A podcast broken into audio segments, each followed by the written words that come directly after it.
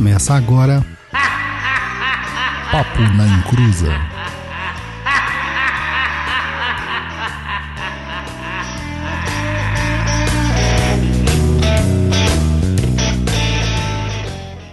Começou! Aqui é Douglas Rainho e eu só queria rachar o crânio de algumas pessoas com o machado de Xangô.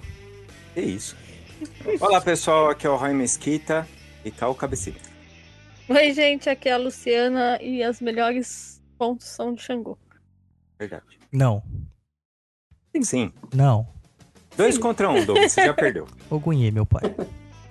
E O- Olá pessoal, tudo bem? Escute depois, aqui é o Luiz Guenca e estamos aí para mais um programete sensacionível.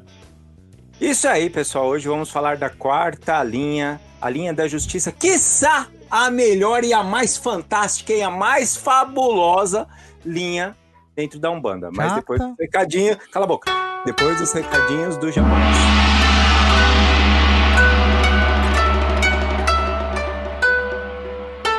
Recados do japonês, né?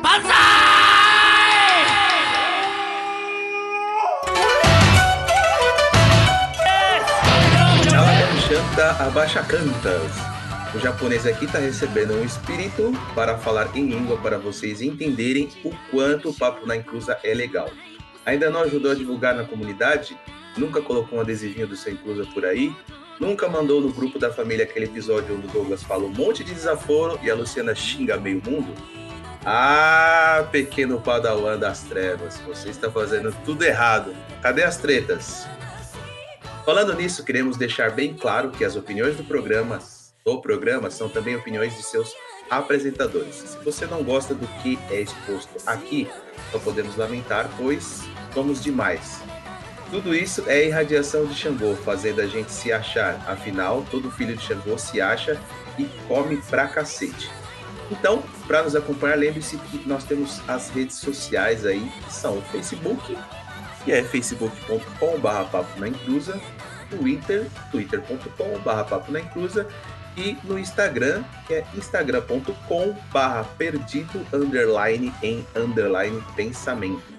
Além disso, você pode mandar um e-mail para o contato arroba perdido.co.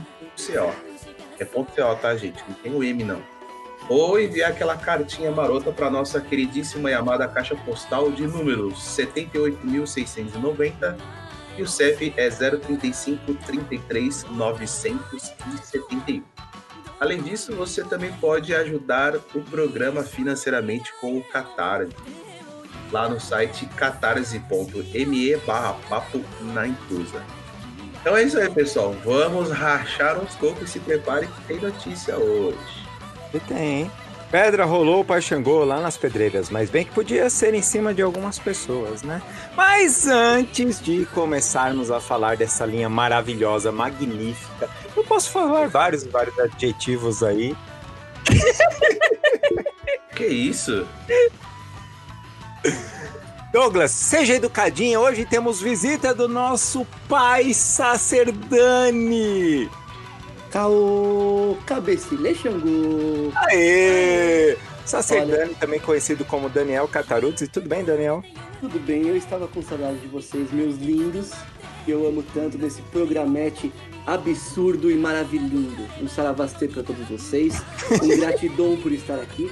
Estou sempre muito feliz de estar com vocês. É sempre uma honra. É isso aí, o grande criador do Saravastê. Da hora, saravastê é muito bom. Hoje criei outro, hein? Ó, É, a, a hora que você pega alguma coisa assim que é muito, que é muito louco, você, em vez de você falar Deus do céu, você fala Deus do Césio 137. De onde você tirou isso? Mano, eu tava muito louco de ácido. tomou a ayahuasca com querosene e dá nisso aí, ó. Exatamente, tomar ácido com querosene, com certeza. É bom estar aqui com vocês. Nossa senhora. com toda certeza, viu? Com toda certeza. Meu Deus do céu! Mas assim, vamos começar falando nosso, com o nosso programete hoje. Quando a gente, nós falamos de justiça, a primeira coisa que vem na cabeça dentro da, da Umbanda, no caso, é Xangô, certo? Porém, como, como isso surgiu? Por que o Xangô a- é, é representado como a, a justiça dentro dessa, dessa linha energética? Um minuto, tem algum membro aí que tá respirando no microfone? Por Douglas, favor. Douglas. Douglas. Tá, está baforando o microfone? Douglas. Bravo. é, Do- Douglas Búfalo. Meu, o microfone tava fechado, assim, liga. ó. Não, É, mas era você. é, não tá fechado o meu microfone. Cadê o seu filtro, seu pop filter? Tirei. Olha lá, tá vendo? Tá vendo? Vou colocar Tá de tudo volta. errado. Não fica bravo, Douglas. Tudo vai dar certo. Ó, dizia o ditado na, na escola que é o seguinte: no final tudo dá certo. Se não deu certo, era porque não chegou no final. Não é ditado, Exatamente. cara. Esse é Fernando Sabino. Tá bom, eu não sei, eu não tenho que um milhão igual você, entendeu? 68. Eu sou, eu, eu sou japonês, mas eu não tenho o que igual você. eu acho que era o seu Tiriri, viu, que tava aí presente. Puto. Ele tá, mano. Eu compadei pra ele, esqueci de comprar o charuto e tá puto. Mano do céu, era ele que tava assim, ó.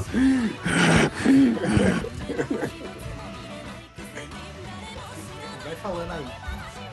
Hoje Então, já, fiz hoje já mandaram eu tirar um, um membro do podcast já lá no, no Instagram. Ah, então é assim, Douglas. Então você é o. É, você é o, é o Xangô. Você que é o Xangô, então, fazendo justiça. não, Mal sabem eles que eu não mando porra nenhuma aqui. Quem manda Como que é o nome do. É o Roberto Justus agora, do Papo Nem Cruz. Está demitido. É, o pessoal acha que é assim, cara. Mal sabem ele que a gente só obedece as ordens da Luciana. Certeza. Até eu que venho pouco aqui, só obedeço a. Pronto, tô de pop filter, melhorou? Melhorou. Boa, satisfação agora, hein? É, é que as pessoas não gostam de ouvir minha respiraçãozinha sexy no microfone, porra. É, é. Parece um, um boi aí, mano. Aí Um dá. búfalo. É, ficou. Que isso? Ai, ai, vamos lá. Fiz uma pergunta! Vamos lá. Então, de onde surgiu a linha de São Jerônimo e Xangô? É, a gente tem E- aquela frase clássica, né? Ao pedir justiça para Xangô, esteja preparado para recebê-la. É. Xangô, ele é tido como o orixá da justiça, é, só que também é associado muito à questão das pedreiras, né? da- do fogo, do trovão É. e várias outras coisas. Só que o Xangô, Xangô, Xangô mesmo lá da África, ele não tem nada a ver com pedra, pra falar a verdade, né? Certo. ele tem muito mais a ver com a questão de justiça por ele ter sido um rei. E naquela época, né, os reis que decidiam o que era justo, o que era injusto. Sim. E, Era autoridade, né? é, exatamente. E também essa questão do, do, do fogo, né, da, do, do trovão. Então o Xangô era tido como a, a manifestação é, da natureza, aquela coisa estrondosa que vinha para colocar ordem e tudo mais. Isso foi sendo associado à questão da justiça depois de um tempo, quando começou muito mais o sincretismo né, de, Certo. de Xangô aqui no Brasil com São Jerônimo. São Jerônimo é um dos, pa, dos papas, as- praticamente, né, um dos, dos mestres da Igreja Católica, um dos doutores da Igreja Católica, que criou é, a primeira tradução, né, fez a primeira tradução da, da Bíblia para o latim vulgar, né, para Vulgata, a famosa Vulgata, que deu muito muita vazão para pessoas mais, menos letradas terem entendimento das da, da literatura, é, das escrituras. Além disso, ele tinha toda essa questão de ser sempre um intelectual, um cara que estava preocupado com deixar as coisas bem claras, bem equilibradas, é, é, e acabou sendo associado a essas questões mais do, da harmonia e do equilíbrio, né? Certo. Daniel, Pois não. você tem alguma coisa aí também que você tenha estudado e pode trazer aí pra gente também? Não, eu achei muito interessante isso que o Douglas falou. Inclusive, quando a gente fala de, de Xangô como rei, essa característica dele de ser justo, é, assim como o Douglas falou que vem da, da- dessa questão do reinado, é porque Certo. ele sempre decidia da forma mais justa, é, ele sempre decidia da forma é, que, é- que, que era justa, só que dentro daquilo que ele, que ele achava é, que era de acordo pro reino dele. Então Certo. as pessoas têm essa, essa história de achar que ele sempre vai ter a justiça e tudo mais, só que é sempre de acordo com o dele. E Xangô, ele é, ele é um orixá de fogo, né? Ele não é apenas um orixá de justiça, é um orixá de fogo. Então, às vezes, quando você pede. Exatamente, quando você pede justiça, você tem que saber que ela pode vir pra você de um jeito ou de outro. Não não importa da maneira. As pessoas falam assim: ah, eu quero justiça, eu quero justiça. Tem até um, um episódio muito interessante, porque é, há um tempo atrás, um, um amigo meu que cria alguns pontos de Umbanda, ele criou um ponto que, que deu um pouco de problema dentro da, da comunidade umbandista. Ah, porque As é? pessoas falavam, é, porque as pessoas falavam, ah, porque. Eu posso falar o nome da pessoa? Pode? Tá, é aquele ponto do, do Sandro Bernardes, que ele fala, é, Xangô meu pai, amarga os inimigos, dá um nó. Sabe? Sim, sim. Ah, sim, sim. Canta ele Então. aí, pô. Não, eu não sei, mano. Xangô, meu pai, amarra os inimigos e dá um nó. Estão queimando vela pra me derrubar. Eu já fiquei doente, Xangô, sem poder andar. É essa daí. Muito bom esse ponto aí. Então, esse ponto é muito bonito e quando o Sandro fez, é, a comunidade humanista deu uma. Ele deram uma surtada, porque ficavam falando, ah, mas Xangô, ele vai prender, ele, ele, ele vai derrubar, Xangô não é isso. É Xangô porque é justo." agressivo, né? É, é, Exatamente. é um ponto agressivo, né? Peraí que eu vou Exatamente, colocar no então- YouTube aqui pro pessoal ouvir, mano. Ô, Deixa eu ver se eu então acho aqui. É, o que eu ouço as E- pessoas ouvem. Boa. E é bem isso que o Douglas falou. Quando você pede justiça, você tem que estar preparado para poder receber. E as pessoas ficaram muito, muito chocadas. Porque vinha essa história da Umbanda Dourada aí, que é, Xangô, nossa, é o paizão, ele é sempre justo, é o machado de dois gumes, que, nossa, ele nunca faria isso. Não, Xangô vai dar aquilo que você merece. Então esteja preparado sempre. Sim. Então, até uma coisa bem interessante nisso aí é que assim, o Xangô na, na Umbanda tradicional, ele rege a quarta linha de Umbanda tradicional. Na Umbanda do Mato Silva, ele também rege a justiça. Dentro da, da literatura do Rubens Saraceni, ele rege o trono da justiça. E aqui a gente tem que falar quando o Saraceni acerta, né? Que é raro, Sim. mas acertou. É, ele dá alguns aspectos que ele chama de fatores, que dentro da Umbanda tradicional é chamado de domínios ou regências. Não foi o Saraceni que inventou isso ele regendo a justiça, a harmonia, o equilíbrio, racionalidade e julgamento. É, tem uma coisa muito característica, assim, do que, que é a energia de Xangô. A energia de Xangô é basicamente assim: você hoje, eu vou lá e roubo um, sei lá, um Kinder Ovo do Daniel, Boa. entendeu? Só que o Daniel vai ficar puto comigo, porque eu roubei o Kinder Ovo dele. Se eu devolver esse Kinder Ovo pro Daniel, tá tudo apaziguado dentro da lei de Xangô. Sim. É isto que é a, é a justiça, entendeu? E não aquilo, ah, agora ele tem que pagar, ele tem que purgar, ele tem que ir pro inferno, ele tem que. Enfim. Inclusive, teve um texto que eu coloquei lá no blog, no Perdido em Pensamentos, falando espada da justiça ou. Não, é balança da justiça ou espada da vingança. Falando sobre uma reportagem do Fantástico de alguns anos atrás, de que um- havia um presídio onde que os, os detentos eles começaram a fazer terapias é, naturopatias, né, no caso, é, terapias naturais. Reiki, meditação, outras coisas assim, pra tentarem se harmonizar. Muita gente fala assim, ah, esses vagabundos que não sei o que, que não, é, eles fizeram pragas pra humanidade e tal, e eles estão recebendo essas coisas, quero ver as famílias deles. Mas as pessoas não entendem que o que elas estão clamando é vingança, não é, É. justiça. Sim. É diferente. Entendeu? É Exatamente. totalmente diferente. Ah, matou o meu filho, então ele tem que morrer da mesma forma que o meu filho foi morto. Eu sei que é difícil pra gente isso, né? Eu tô. Hoje, eu- hoje, exatamente hoje, eu estou no momento que tá difícil. Mas eu entendo que, que essa dificuldade também faz parte desse nosso raciocínio, de compreender o que, que é harmonia verdadeira. A famosa justiça divina que ninguém entende. Sim. Ô, Douglas, a gente pode trazer isso um pouco para o nosso dia a dia mesmo. Por exemplo, é, a justiça. Existe lá as leis todas tal. Por mais que você ache, você vai ser julgado ali pelo juiz, por mais que você ache que seja injusto, mas está nas leis. Sim. Se você fez algo que é, né, foge daquilo ali, você vai ser julgado perante aquela lei. Aqui eu não estou falando de, ah, mas o juiz é, é- é- é- foi comprado. Não, não estou falando isso. Se for seguir o rigor da lei. E aí entra aquele negócio que eu, Douglas, já comentamos muito sobre isso.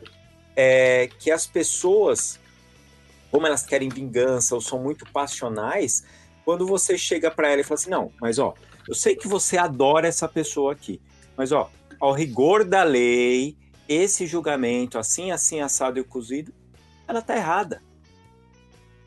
É. E isso as pessoas não, não conseguem entender. E aí entra aquele negócio de, ah, porque o Xangô era rei, então ele era justo. Não, ele era justo com quem agisse conforme as leis do reino dele. Exatamente. Sim, exatamente. O reino do lado podia achar ele um bosta, porque ele, quando o cara fazia alguma coisa e acabava como prisioneiro lá, ele ia julgar com o rigor da lei do reino dele. É, daí a gente entra aqui no que a Leila K tá falando aqui no chat. Não seria mais sábio pedir piedade ao invés de justiça? Não. Não. Eu, tudo, é você tem que pedir justiça, é entender o que, que é a justiça. Isso. Aí Existe até um. Desculpa, pode continuar. Pode Vamos lá, falar. pode falar, Daniel. Não, eu ia comentar que existe um vídeo na internet. Ah, esse vídeo ficou, ficou famoso aí uns 3 ou 4 anos atrás.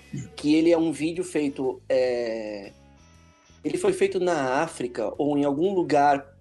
Em algum lugar que tem a parte de Xangô muito, muito em, em evidência. é, foi para fazer alguma coisa, para contar uma história. E vinha esse Xangô, era um, um vídeo produzido assim. é, vinha esse Xangô que ficava puto, vamos dizer assim, com alguma coisa que acontecia na, no, no reino dele, e ele realmente fazia justiça. Qual foi a justiça? Ele veio e trouxe um meteoro.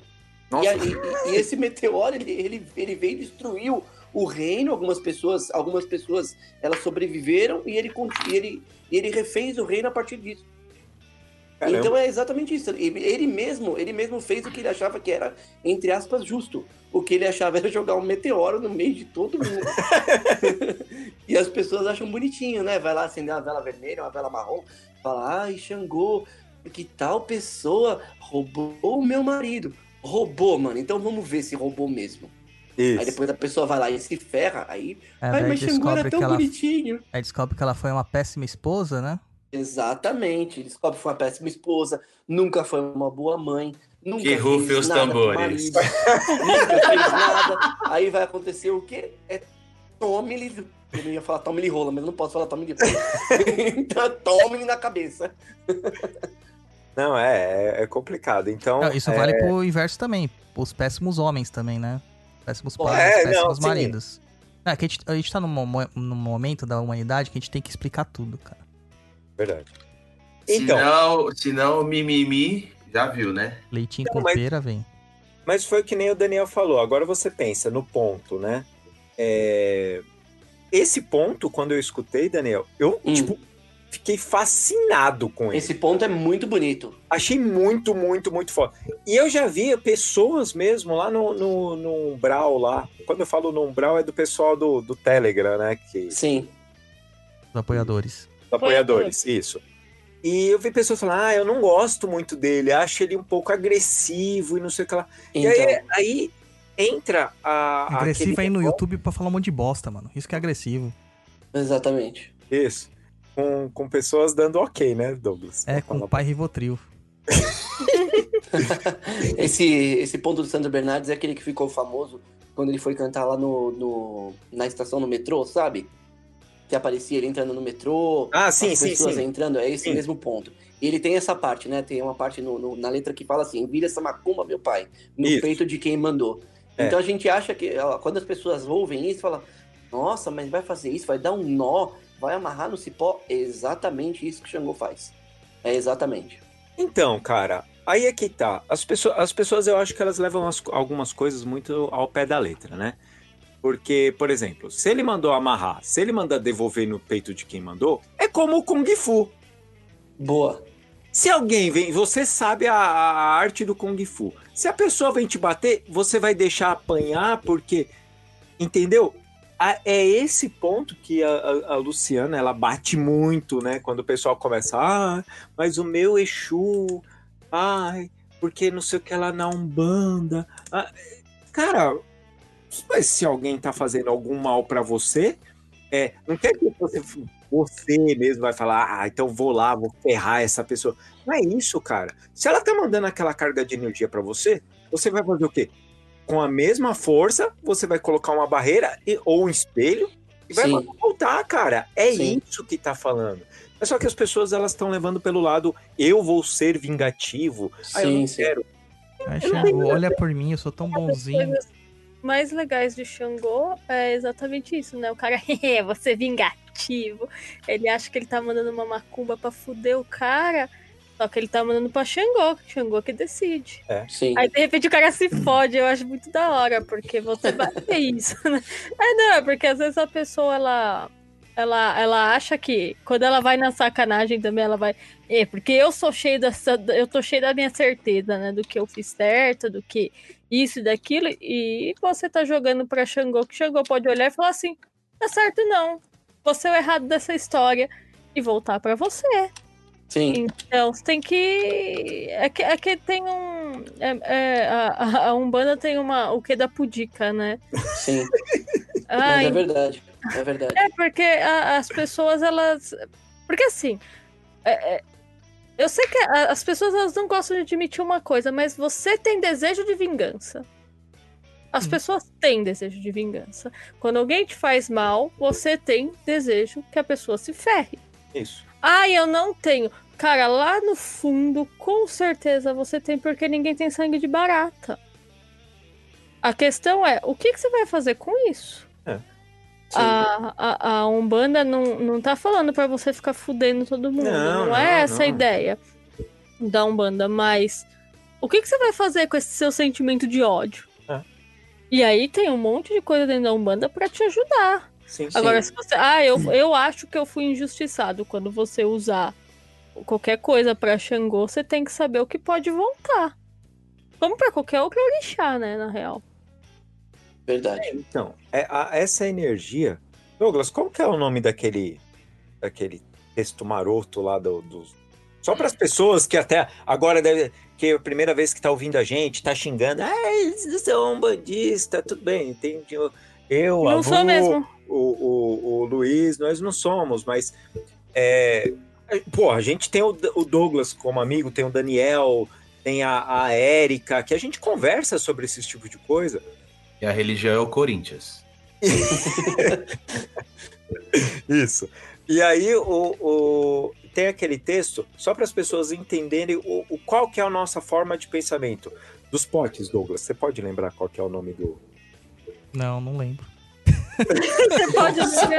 Insuportável. Meu é Deus, deuses, ainda- divindades e alguma coisa assim, não era? Isso, lá no perdido.co tem esse texto explicado, é, que aquele negócio que são energias, por isso que a gente fala linha da justiça, a gente não tá falando.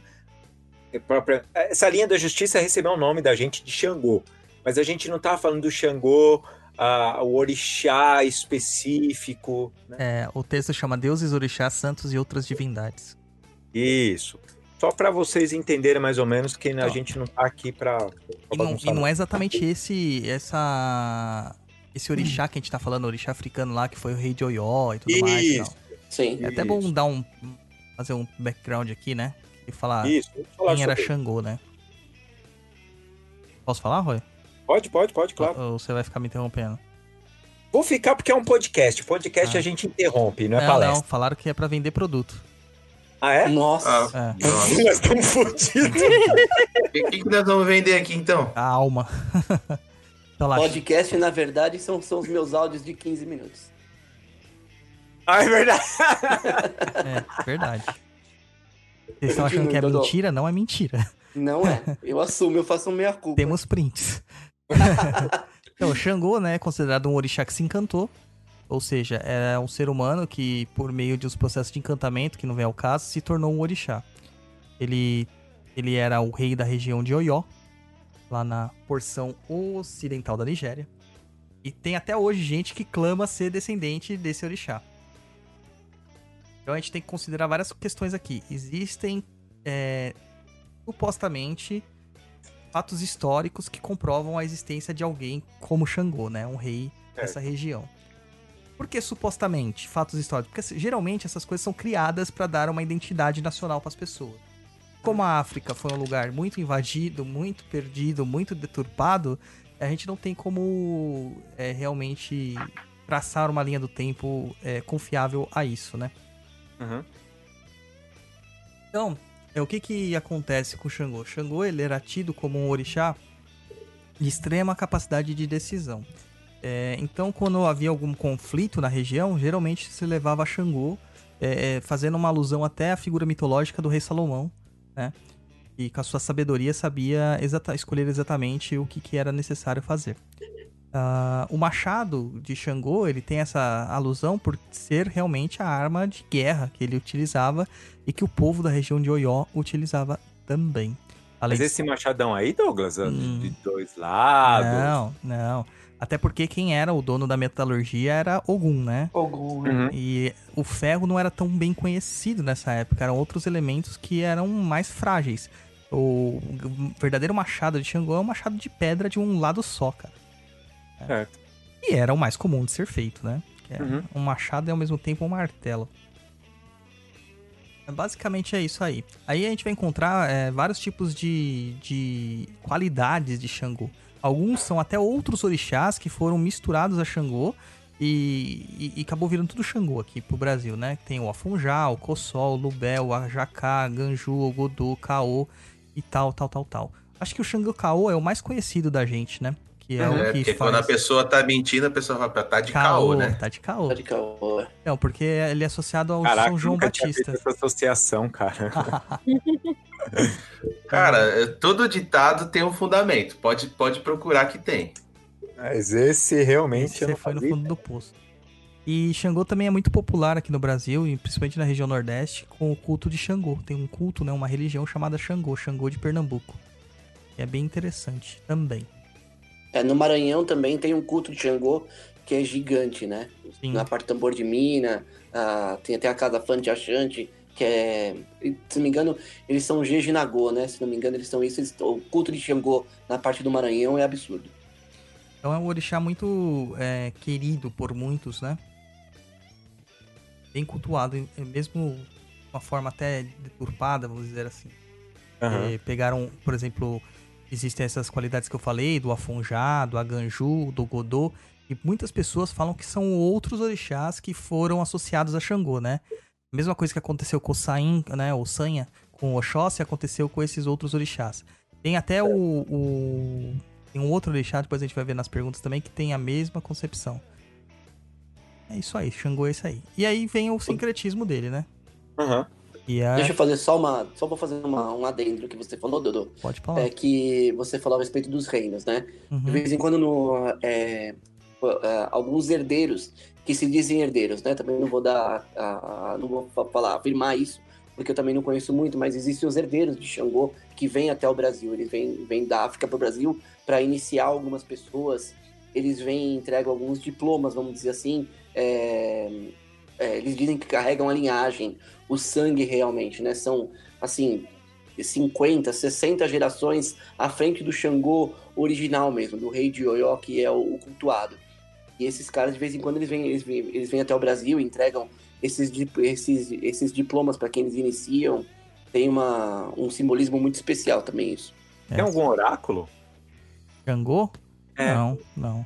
O dono dos oráculos é Oromilá, né, cara? Então todo Sim. oráculo é, é dedicado a Oromilá. Quem faz uso de oráculos fora de Oromilá tá cometendo heresia, né? É, que eu perguntei como o Daniel come- falou disso, né? Às vezes, é, da ni- iniciação, alguma coisa assim, eu achei que pudesse ter algum tipo de oráculo, alguma coisa assim. Não, eles fazem, Não. eles fazem iniciação no culto mesmo, né? Ah, ok. Porque, é, Sim. quando faz a iniciação no culto é como se você fizesse parte daquela linhagem. Certo. Mas só, é, só existe aquela briga, né? Que quem pode é, são as pessoas que podem ou não iniciar e tal. Essa briga eterna que a gente conhece. Por exemplo, o, o pai Dodô, ele poderia, então, criar um, uma iniciação como Hum, pai Dodô Ti Ogum. Pra Se iniciar ele a galera tivesse- Ti Ogum. se ele tivesse um, se ele tivesse uma, um- uma Ele uma tem. O Ti Ogum vem da onde? Tenho nada. se ele viesse da Nigéria e ele tivesse o sangue de É, eu vim da Nigéria, mano. Você Eu sou um nigeriano clássico. Se tem uma pessoa que veio da Nigéria é o Dodô. Eu sou um nigeriano clássico, cara. Se veio uma pessoa que carrega a marca de algum é o Dodô. Inclusive, eu tenho que falar uma coisa, cara, que as Ai, pessoas falam pra mim. Falam assim, você é branco, você tem olho, olho azul, você não pode falar de Umbanda, você não pode falar de Orixá. Eu concordo com vocês, cara, eu não posso, mas eu sou, eu falo. Nossa, mano. Eu falo. Mas você fala, velho. Paciência, eu já Não, sei que eu vou pro ba- inferno mesmo, Mas baseado no que que as pessoas falam isso? porque eu sou branco e tenho olho claro. Ah, e aí? Eu não tenho ascendência africana. Ah, então só pode falar disso quem tem descendência africana. É.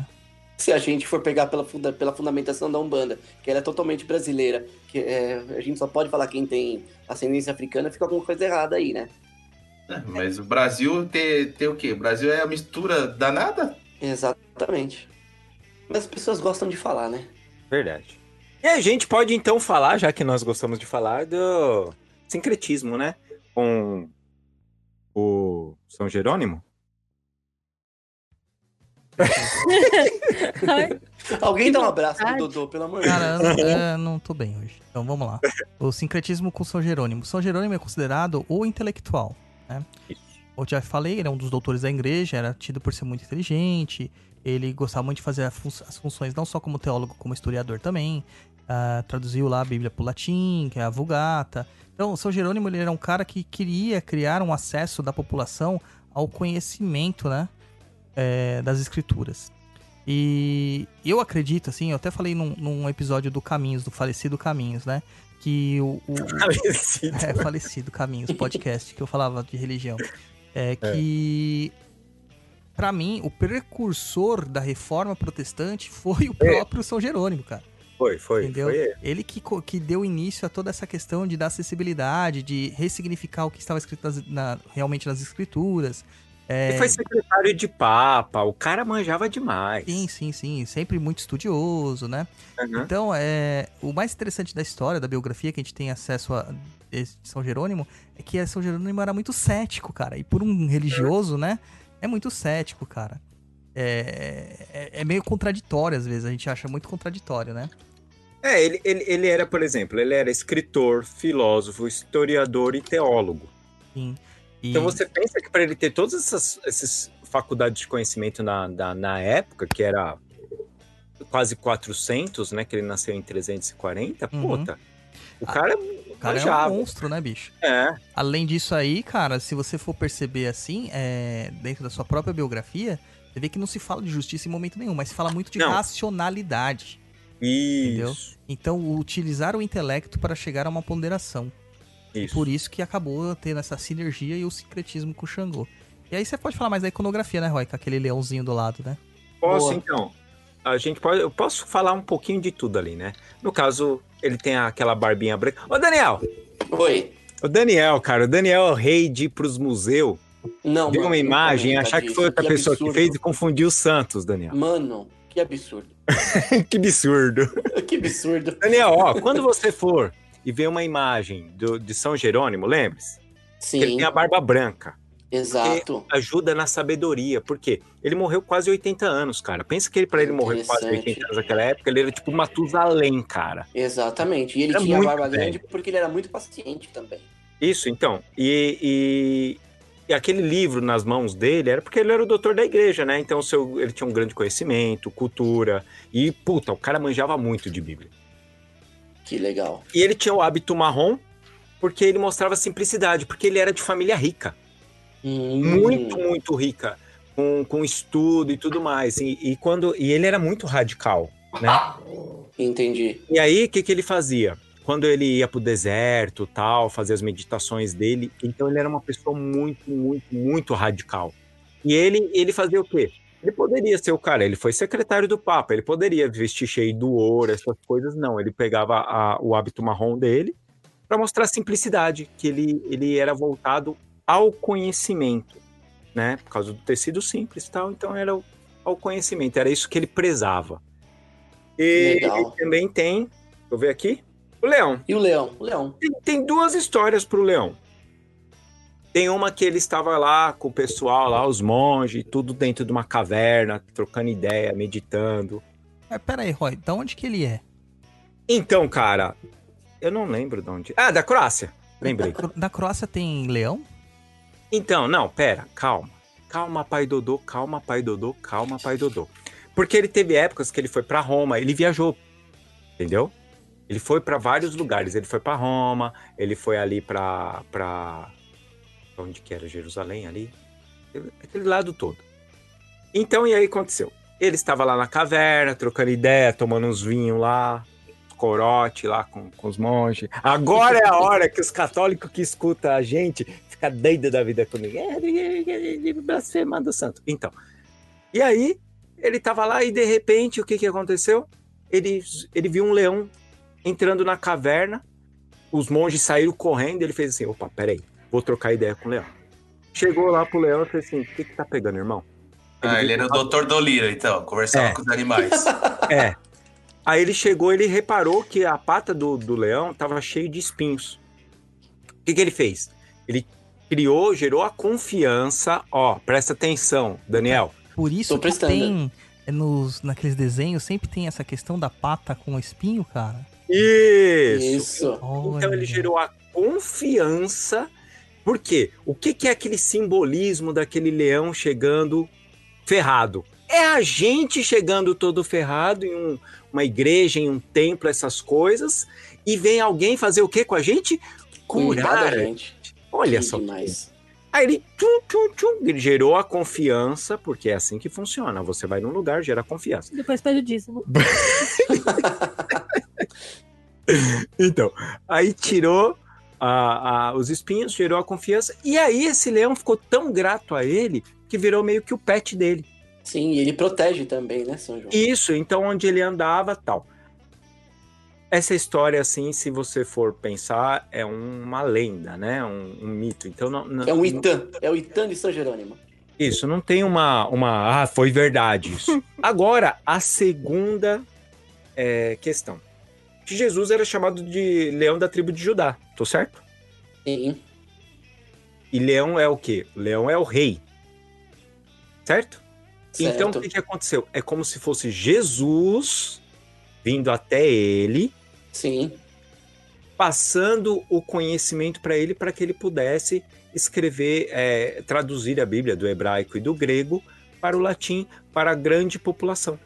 Entendeu? Que interessante. É isso aí. E o crânio, né? Também você pode ver que algumas obras é, tem o crânio perto dele, né? Que simboliza a morte do, do mundo dos prazeres e mundanos e passageiros para ele. Por isso que Legal. eu não gosto de São Jerônimo, cara. Ele Por que abdicou- você não gosta de São Jerônimo? Não pode abdicar dos prazeres mundanos e É passageiros. verdade, concordo. Mas pensa, né? Que foi o que eu falei. Ele, ele era, ele era uma pessoa radical também, né? Ele era- tinha um temperamento bem forte. Ele era uma pessoa mais radical no tipo de pensamento dele. E vale lembrar também que tem o tal do memento mori. Você sabe o que que é isso, Daniel? Sim. Então que eu explique. Não, você explica, não você não pode explicar agora. Mas eu Explica sei, aí, Daniel. a concepção. Não, eu sei a concepção, mas explica você porque você é o iconógrafo. Então, o memento mori, é, ele, ele representa o quê? Quando você vê a caveira numa obra de arte e tal, ele representa o quê? Que a vida é passageira. É o todo- momento morri. Morri. Ah, meu Deus. Isso. E tudo é passageiro. Que para lembrar na nossa vida que o quê? Um dia nós vamos morrer. Tá vendo, Entendeu? Dodô? Tudo é passageiro. Exatamente. Menos o cobrador. Ô, Roy, deixa eu te fazer uma Deus. pergunta, só pra, só pra engatar nessa. Diga você lá. tá falando. A imagem de São Jerônimo que tem aquela aura em volta da, da cabeça dele, o que quer dizer aquilo? A aura é que ele é santificado, que ele, ele ascendeu aos céus. Entendi. Entendeu? E, e- Então- e agora, só aproveitando, Ah. o Douglas falou a respeito de São Jerônimo. E o sincretismo dele com São João Batista? Não, mas aí já vem nessa associação com o Xangô Caô, né? São João Batista, que seria já uma falange. Algumas pessoas até consideram é, Xangô também sincretizado como o maior, como São João Batista, como São Pedro, como Moisés, cara. Sei. É, tá tendo um retorno aí de alguém. É, alguém tá dando eco. Alguém que tá sem o, o fone. Eu, Então, é ou a você- Lu. Vocês que estão dando eco. Isso É, então tem essa questão aí do, do de fazer o, associação com Moisés, com São Pedro e tal. São Pedro é mais pela questão do Petros, né? Pedra. Uhum. Mas a gente já viu que Xangô não tem nada a ver com pedra originalmente.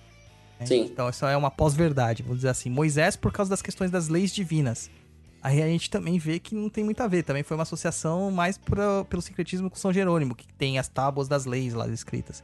Eu essa- também aprendi que.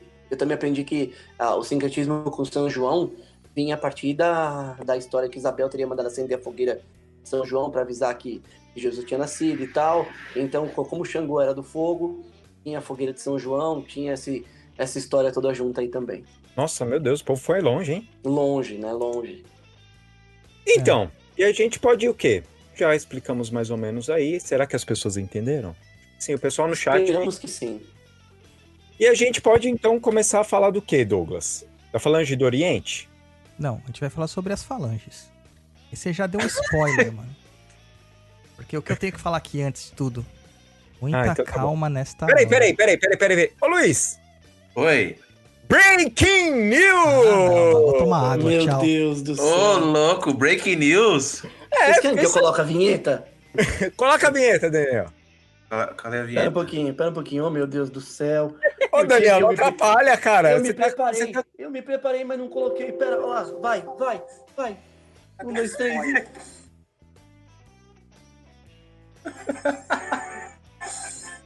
Neste momento, Douglas se ausentou da sala. Tchau. Me manda o WhatsApp quando voltar. Ô, Roy. Oi. Ô, Roy. Presta atenção em todos que estão nos ouvindo. Inclusive vocês aí. Daniel, Lu. Eu tenho uma notícia bombástica. Meu Deus. Qual? Chuta, faz ideia aí, vai. Não ganhei na Ah, Mega. O Corinthians contratou um jogador bom. Não, não. Tem a ver com, tem a ver com um dos nossos membros aqui. Se o Douglas se ausentou, eu acho que tem alguma coisa a ver com ele. Então, o que que, que, Cer- que tá? Certo, você tá no caminho certo, Daniel. Meu Deus. O que, o que que tá acontecendo? Conta pra gente, Luiz. Cara, vou contar, hein? Presta atenção. Ah, O Douglas está namorando. Ah que bonito. Jessica. Eu Memento sei. morri. I love you. Ai, ai, ai, ai, ai. Pai Dodô Tiogun está comprometido, então, Luiz? É, Todo foi, Ogum merece uma Yansan. Momento fofoca da, do, do dia aqui. foi flechado. Foi flechado. Olha só. Todo sei- Ogum merece uma Yansan? É isso aí, Daniel, que você tá falando? Todo, Você tá todo alguma merece uma Yansan, né? Eita, Nós, Yansan vai enfiar a espada no rabo dele, Ah, então. vocês fazem. assim- Vocês têm que fazer o sincretismo aí. Eu tô jogando as coisas.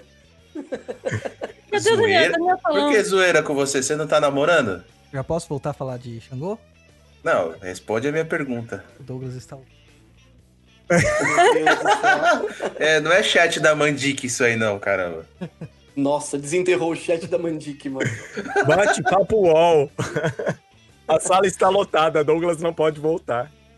Cara, é que é o seguinte, chat da Mandic é pros dinossauros aí da internet, né? Nossa. É. Verdade. Agora vamos voltar para a linha de Xangô. Liga lá pra mim e fala que eu posso voltar. A gente não vai Peraí. desenvolver?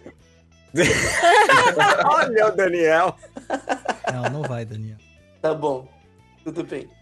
Então, Peraí, deixa eu Mano, avisar o Douglas. Vocês querem Doug, me matar de, de timidez. Douglas. De assim? amor. você pode É, também, voltar. mas Você quer me matar de timidez Ah, e pera a, a pessoa também, cara. Não, não foi Imagina. citado nomes. Ó, presta atenção. Quando foi pra me Ô, ô, zoar com a história da. Elevânia, aí todo mundo me Luiz, zoou, Luiz, né? Luiz, Luiz. Oi, oi.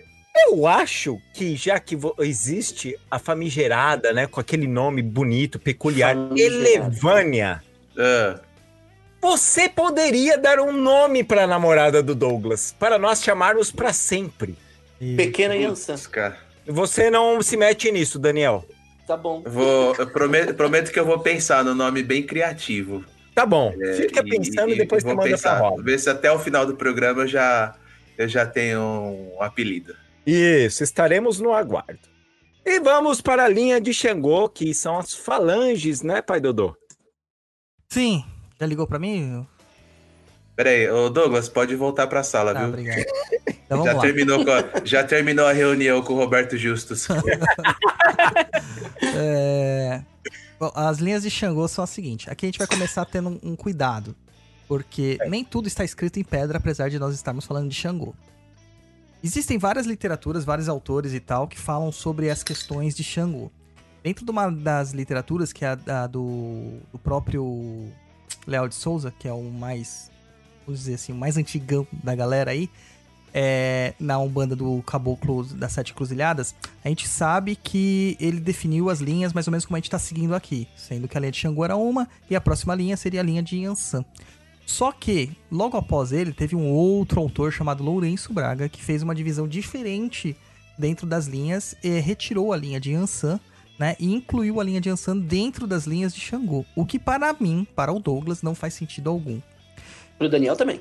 O que eu entendo muito é que existe uma linha que fica flutuante na Umbanda, que é a chamada linha do Oriente.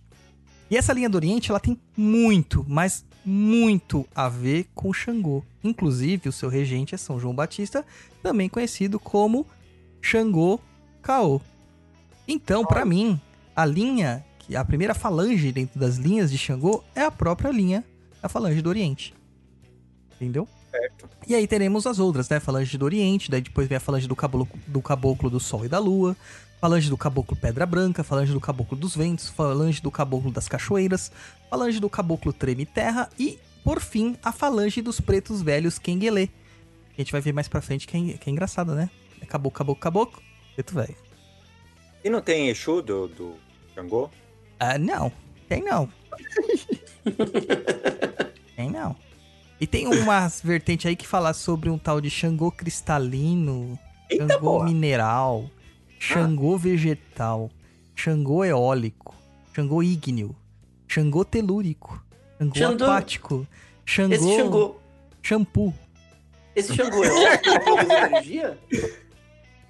Então, mas peraí, peraí. Então vamos lá. Ih, japonês, mandaram uma, Ixi, olha, mandaram uma mensagem aqui pra mim, eu vou encaminhar pra você, Luiz. Ixi, pronto. Ixi, Ixi. ixi maluco. Passa, passa meu contato do WhatsApp aí. Passa meu Não, é, contato do não, não, WhatsApp. não faz mal. Você é perigoso. é que a pessoa conhece uma ex do Luiz. Ih, Senta que lá vem a história. Ixi, Maria. Ixi, Maria. Vai, vambora, vambora, vambora, vambora. Então, mas então quer dizer, não tem boiadeiro do, do Xangô? Não, E baiano? não, E marinheiro? não, E pombagira? não. tá bom. Palhaço, palhaço tem. Nossa. Tem vários palhaços de Xangô por aí. Cangaceiro da linha de Xangô. Cangaceiro de Jesus da linha de Xangô. É. É, não, não tem. Então aí aqui nós- a gente vai começar falando da falange do Oriente. Lembrando que o pessoal chama de linha, né? Quando a gente tem uma linha dentro de outra, a gente chama essa sublinha de falange. Falange porque é uma determinação é, militar com alusão às formas militares que o povo da Grécia adotava. Ou seja, chupa essa porque aqui a gente tem base. Eita, nós. Vamos lá. É, nessa visão do Lourenço Braga, que ele coloca em Ansan tal, eu sempre falei assim, meu, não tenho noção nenhuma de Ansan ser colocada dentro da linha de Xangô. Por quê? Por que essa associação? Porque eles foram casados? Não, mas Yansan também foi casada com Ogum. É, a Yansan, ela dominou o fogo de Xangô e coisas do tipo. Meu, não tem noção, né? Então, é, dentro das minhas, dos meus pensamentos, porque a gente tem um cérebro, a gente usa ele, né? Faz todo sentido ter essa falange aqui dentro. Então, vamos lá. Dentro da falange do Oriente, a gente vai encontrar as legiões, né? Legião em alusão às estruturas militares romanas. Então ela vai lá, a primeira legião é a legião dos hindus, e quem chefia é o chefe Zartur indiano. Hindus é o povo lá da Índia, tá? Região de Índia. Na antiguidade era também a região de- da Palestina, da Palestina não, da, do Paquistão, da Índia e de Bangladesh.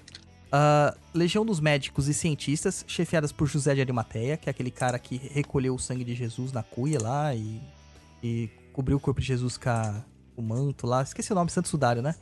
Sudário. É, e era o dono da tumba onde Jesus era enterrado, e ele é tido como um médico, né? Então ele acaba estando aí na regência dos médicos e cientistas. Tem a legião dos árabes e marroquinos, lembrando que Marrocos está na África, na porção superior, quase, né? não, quase não, já banhada pelo Mediterrâneo, né? É, e os árabes dominavam toda aquela porção, entrando já pela, pelo Egito ali, por- ali adentro. E é, che- é chefiada pelo Jimbaruê, o caboclo Jimbaruê. Caboclo, na acepção aqui da palavra, quer dizer um espírito ah, mis- é, mestiço, tá? Ah, temos a próxima legião, que é a legião dos japoneses, chineses e mongóis, que é chefiada pelo Ori do Oriente, que é um japonesinho baixinho, um típico pescador.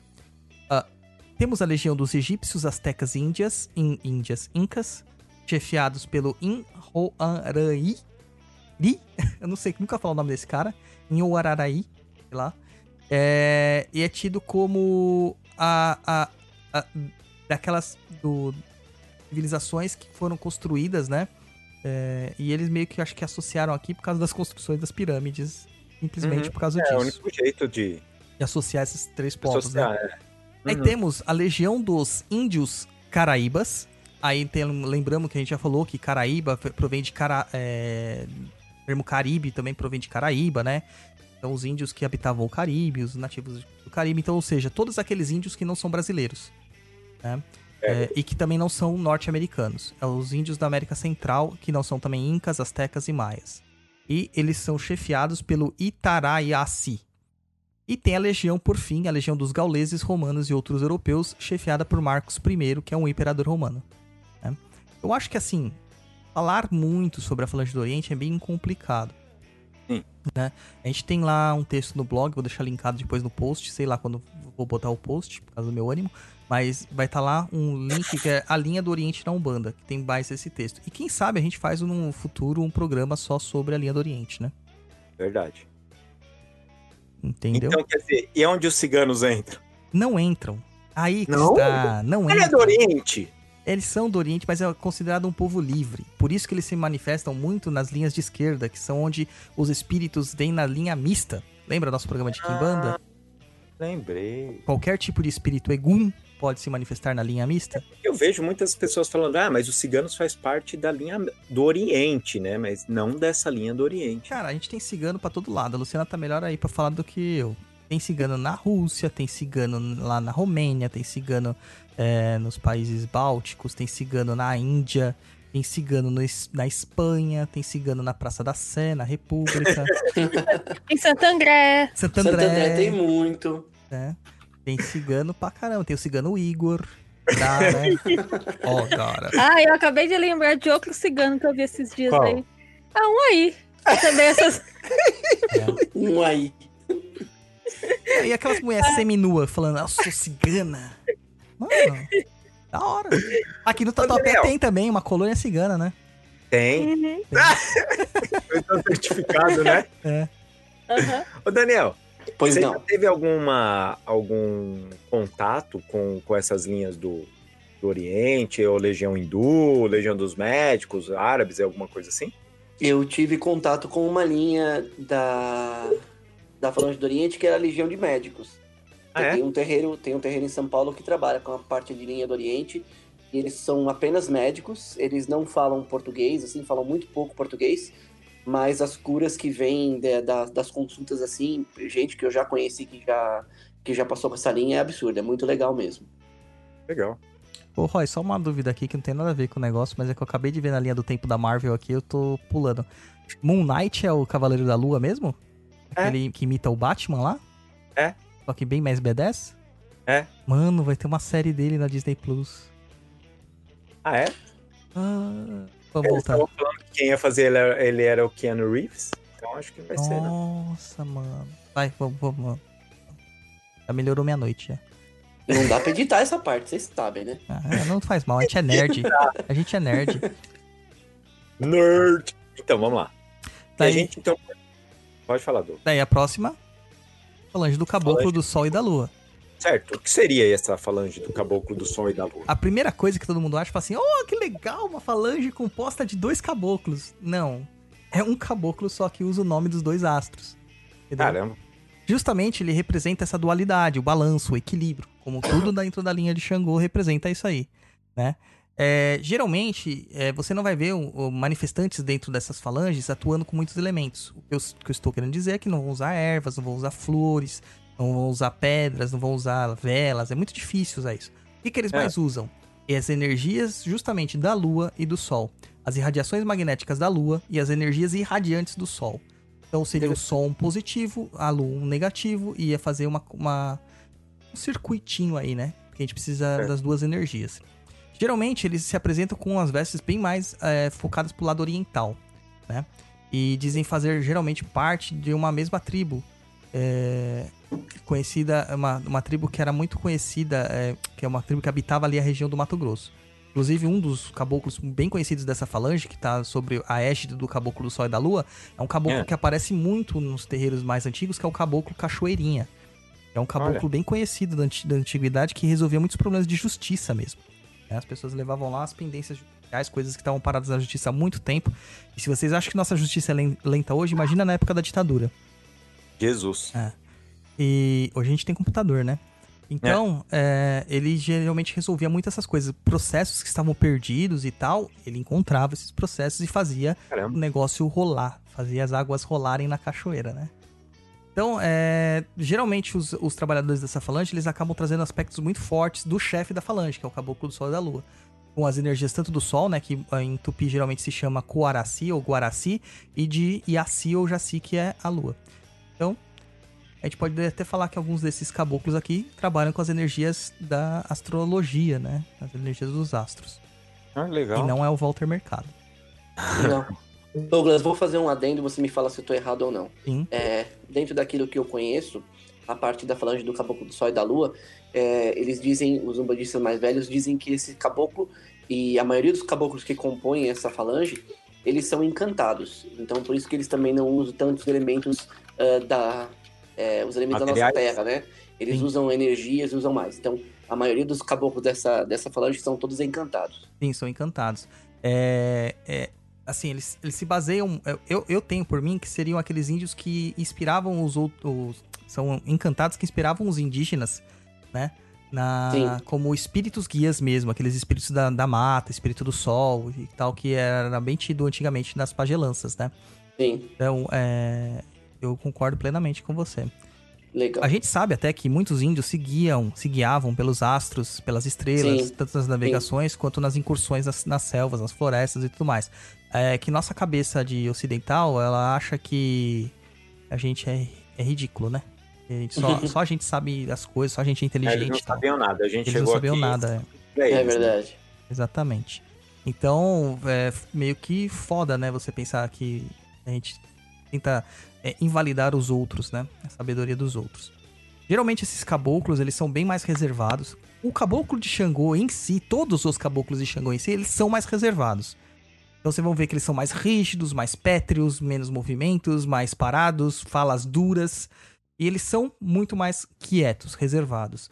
É, os de Oxóssi, vocês sabem, né? Língua solta, língua de trapo. E os de Ogum, eles são pontuais.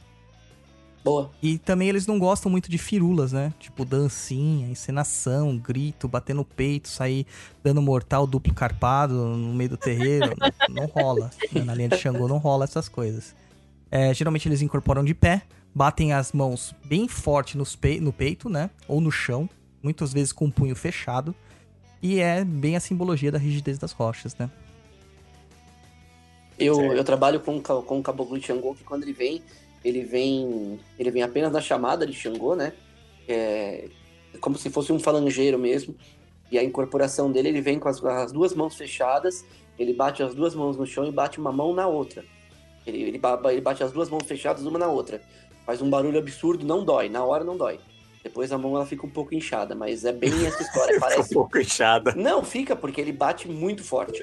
Ele bate os dedos um contra os outros pra fazer barulho mesmo. E ele soca o chão, ele bate o chão. E, e a simbologia pra mim mental, toda vez que ele vem, é como se ele estivesse realmente quebrando as pedras, como se ele estivesse é, é, fazendo alguma coisa, é, transformando a, a rigidez das pedras em uma outra coisa. É bem interessante. E tem uma outra coisa aí pra detalhar, pra lembrar, é...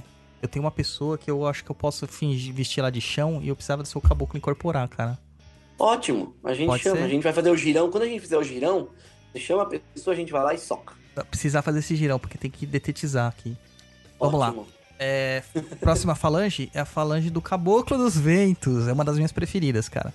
É uma das que gera mais Mas, polêmica. Dodô, Vamos Dodô. lá. O caboclo ventania não é de Ansan? Não! Meu Deus! Não. Então, até tem caboclos na linha de Ansan, que é a, próxima, a nossa próxima linha. Que eu nem sei como a gente vai fazer esse programa, porque tem tão pouca informação sobre Ansan na, na vida. Mas a gente vai fazer.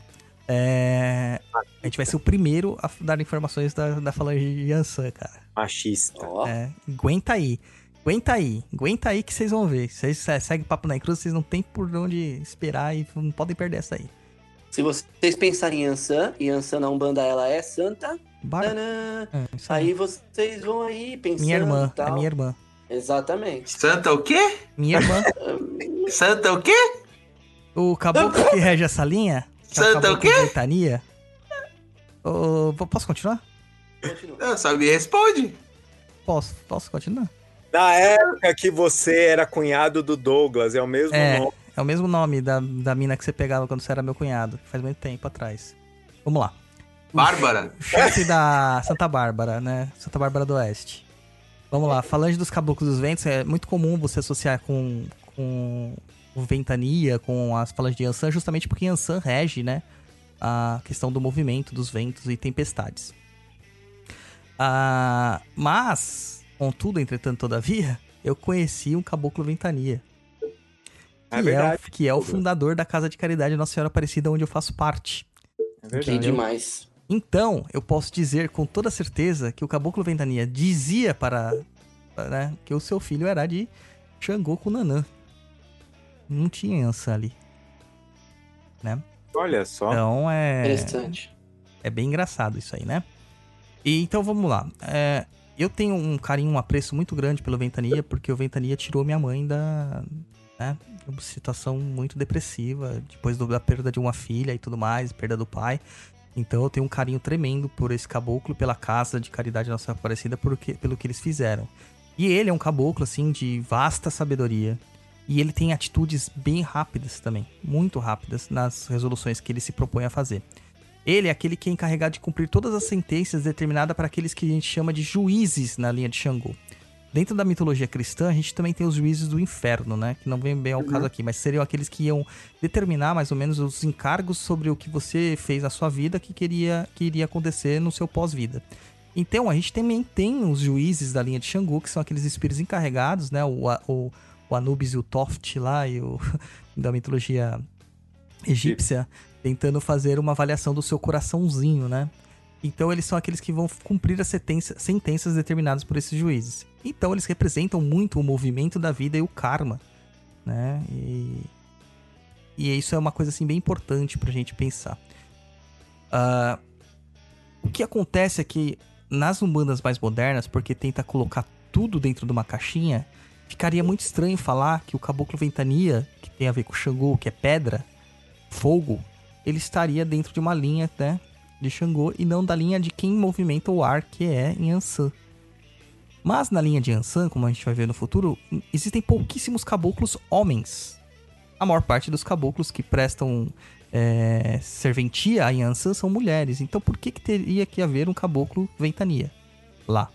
Né? Pode haver uma cabocla ventania, mas um Verdade. caboclo, não. Né? É, de certa forma, o ventania ele, é, ele tem muita rigidez nas suas decisões, ele é muito leal a todos aqueles seus filhos de fé, sempre os protege, sempre os ampara. E, cara, ele tem uma coisa que o Roy já explicou aqui, eu até vou pedir pra ele explicar de novo, que é uma das imagens que tem um pato na mão. E eu nunca tive ideia do que, que serviu o pato.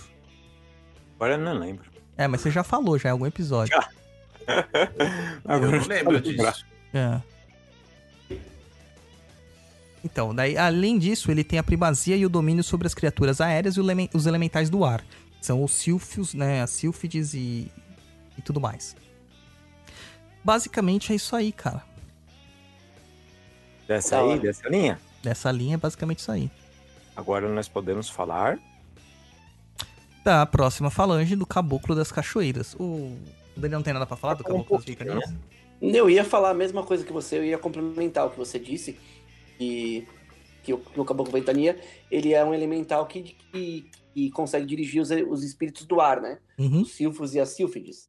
E também você falou a respeito da, da velocidade da, em, em decisões judiciais, dizem que ele é rápido como o vento.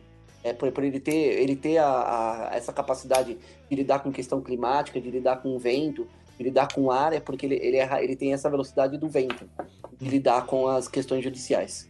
Lembrando que o ar, ele representa racionalidade dentro dos elementos mágicos. Entendeu? Mais uma associação à razão que a gente encontra dentro da linha de Xangô. Muito bom. Entendeu? E da, do Cachoeirinha, O Cachoeirinha, Caboclo das Cachoeiras, né? Que é o chefe Caboclo Cachoeirinha, que eu falei que é um caboclo bem conhecido e tal. É, a, é, praticamente se aplica a mesma regra, né? Ele é muito rígido e acaba se relacionando aqui realmente com a cachoeira, as corredeiras e tal. Então a gente vai encontrar dentro dessas falanges o Caboclo Cachoeira, o Caboclo Corredeira, Caboclo das Predas dos Rios, Caboclo Cascata e esses nomes mais estranhos que a gente não costuma ouvir muito por aí, porque não, não, não, é, não é legal, né? Não, não gera hype. Então, essa falange é uma das falanges mais importantes na hora das limpezas pesadas. Depois que a gente resolve as demandas. Porque não é só resolver a demanda, fica toda uma, uma sujeira no local, psíquica, né? As cracas e tudo mais.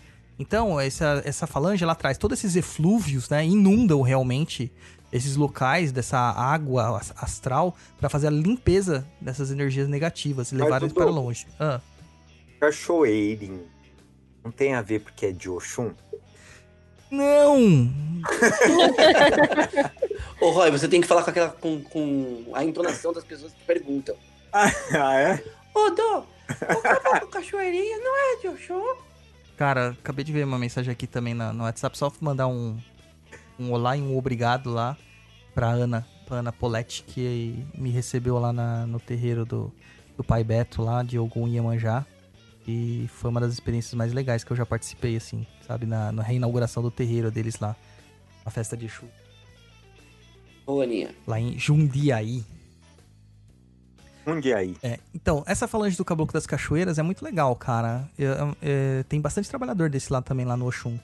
Eles até têm uma certa ligação com o Oxum, porque o Oxum rege as corredeiras, né? Mas não Uhum. são caboclos de Oxum. Eles cruzam com o Oxum. Eles têm essas energias misturadas, mas eles são caboclos de Xangô. Né? Certo. É, eles também são os responsáveis por recuperar e trazer todo tipo de equilíbrio para os espíritos que tiveram os perispíritos degra- é, degradados por atividades negativas, sejam elas as auto-obsessões ou não. E a gente tem que entender o negócio. Quando você faz uma magia, você põe parte do seu perispírito na magia. Então, se você tá fazendo merda, meu filho, você não sabe o que você tá fazendo, esqueceu o banimento depois, ou não sabe fazer banimento, aí você tá se fodendo. Então você vai ter que precisar da ajudinha de um amigo macumbeiro. E é geralmente essa falange das águas aqui, né? Das águas e das pedras Vai fazer a que limpeza. fazem a, a limpeza. Controlam alguns elementais das águas correntes e se relacionam com o povo de Oxum, como eu falei. Ah, cara, uma coisa assim que as pessoas têm uma mania é de pegar o nome Cachoeirinha e falar, ai que bonitinho, ele é um cachorro, ele é um caboclinho mirim. né? Só que não. É um caboclo muito rígido, né? Ele não tolera injustiças. Lembrando que a água, ela molda a pedra. Né? Então certo, a com água vai moldar a pedra. E eles fazem isso até com os corações mais embrutecidos. Certo. Tá vendo que beleza? Podemos E vou, vou fazer um caboclo- adendo também, Dodô. Você Opa. me fala se eu estiver errado. É, na parte da falange dos caboclos das cachoeiras, a maioria dos caboclos e caboclas, eles são voltados para uma linha de cura. A maioria deles, por causa da linha de água e tudo mais, eles são eles são caboclos de cura, especialmente. É, exatamente. Boa. Mas será que essa cura não vem por causa desse negócio dessa limpeza? Porque a cura é o processo É o processo. de- de- dos maus ali em você indo embora, né? Sim. Exatamente isso isso. também. Tá. E a gente pode falar então da falange do caboclo Treme Terra. Pode, cara. A gente pode falar o que você quiser. Ah, treme Tá terra pra mim é morteiro, cara. É, melhor treme-terra do que treme-treme, né? Vamos lá. Verdade. É só, só nós que é velho que entende, tá vendo? É verdade. verdade. Só os filhos de algum entendem o que que é treme-treme. Opa. Então, vamos lá. Falange do caboclo Treme-Terra, que é o chefe dele, é o Treme-Terra, né? Essa falange a gente vai encontrar todos os, os caboclos que são responsáveis pelas atividades geológicas do planeta. Eles geralmente são encantados. Encantados, quando eu digo, é que tá pouco se fodendo pro ser humano. Então, se ele tiver que fazer um terremoto pra te foder, ele vai fazer um terremoto pra foder. Ele Essa não é tá uma das mais tem encantado? Não, não é. Não? Não. Em Ansan Tá. tem muito mais. Ansan é Ok. praticamente só encantados. É, dentro, do- dentro dessas linhas dos caboclos treme terra, nós vamos ter também é, essa ligação direta com os terremotos, né? E com certeza os caboclos trarão esses nomes, que vai ser tremichão, caboclo da montanha, caboclo montanha, caboclo pedreira, caboclo pedra. Uma coisa, é sempre assim. E as atividades geológicas que eles estão relacionados, geralmente são os terremotos, os vulcões, qualquer coisa nesse sentido, né? Ah, tsunami é, hum, é alguma coisa regida para ele sim, porque o tsunami ele acontece a partir de um movimento das placas tectônicas subaquáticas. Então, Isso. é só um efeito. Eles também estão nessas. Lembrando que Xangô rege os vulcões. O lugar onde tem mais vulcão no mundo é dentro dos oceanos. né? Então a gente também esquece dessa, dessa questão. Ah, o que, que é, o- qual que é o simbolismo do terremoto aqui, né? É a busca do equilíbrio através do choque. Tem uma- um ditado na magia que fala assim: não existe ordem sem existir entropia. O que quer dizer que se você não destruir, não tem como construir. É o Soviet Coagula. E o, o Eliphas Levi fala muito, né, nos seus textos. Então você tem que dissolver para poder realmente é, construir algo novo. Então o encontro de duas placas tectônicas, elas causam total um choque, uma desarmonia, etc, etc, etc. Só que é procurando sempre a harmonia. Então vai ter o desequilíbrio para gerar o equilíbrio, porque depois do terremoto e tal, as placas elas encontram ali um ponto de equilíbrio até o próximo choque, né? Vamos dizer assim. É a mesma coisa que acontece quando o vulcão espelha a lava do interior do planeta. Le- Ele espelha porque está com uma pressão muito gigante. Então, quando sai isso, tudo volta ao equilíbrio. Então, podemos dizer que esses caboclos também, eles acabam regendo os nossos temperamentos explosivos, né? E eles trazem isso dentro da sua, da sua, sim- dos seus simbolismos como caboclos muito bravos e muito enérgicos. Não gostam de fazer brincadeiras. Raramente você os verão rindo. Não gostam, tipo, de gracejos, é, sabe? Falar assim, é, fazer uma piadinha de humor negro. Não gostam. Eles não iriam gostar do meu Deus do Césio 147, 137. Entendeu? É, Então é assim. É aquele caboclo que vai te forçar a explodir até todo o seu sentimento negativo sair de dentro de você. Pra que aí você volte. Porque, cara, quando a gente tá com muita raiva, não é gostoso assim explodir? Você até fica É. puto, né? Mas depois você sente aquela paz, sabe? Puta, saiu. Né? E lembrando que o vulcão, quando ele destrói, depois ele também cria um terreno bem fértil para o plantio. Né? Verdade. E esse, esses caboclos, eles têm uma, uma, uma identidade muito interessante, que eles geralmente eles se manifestam com, com ascendência africana.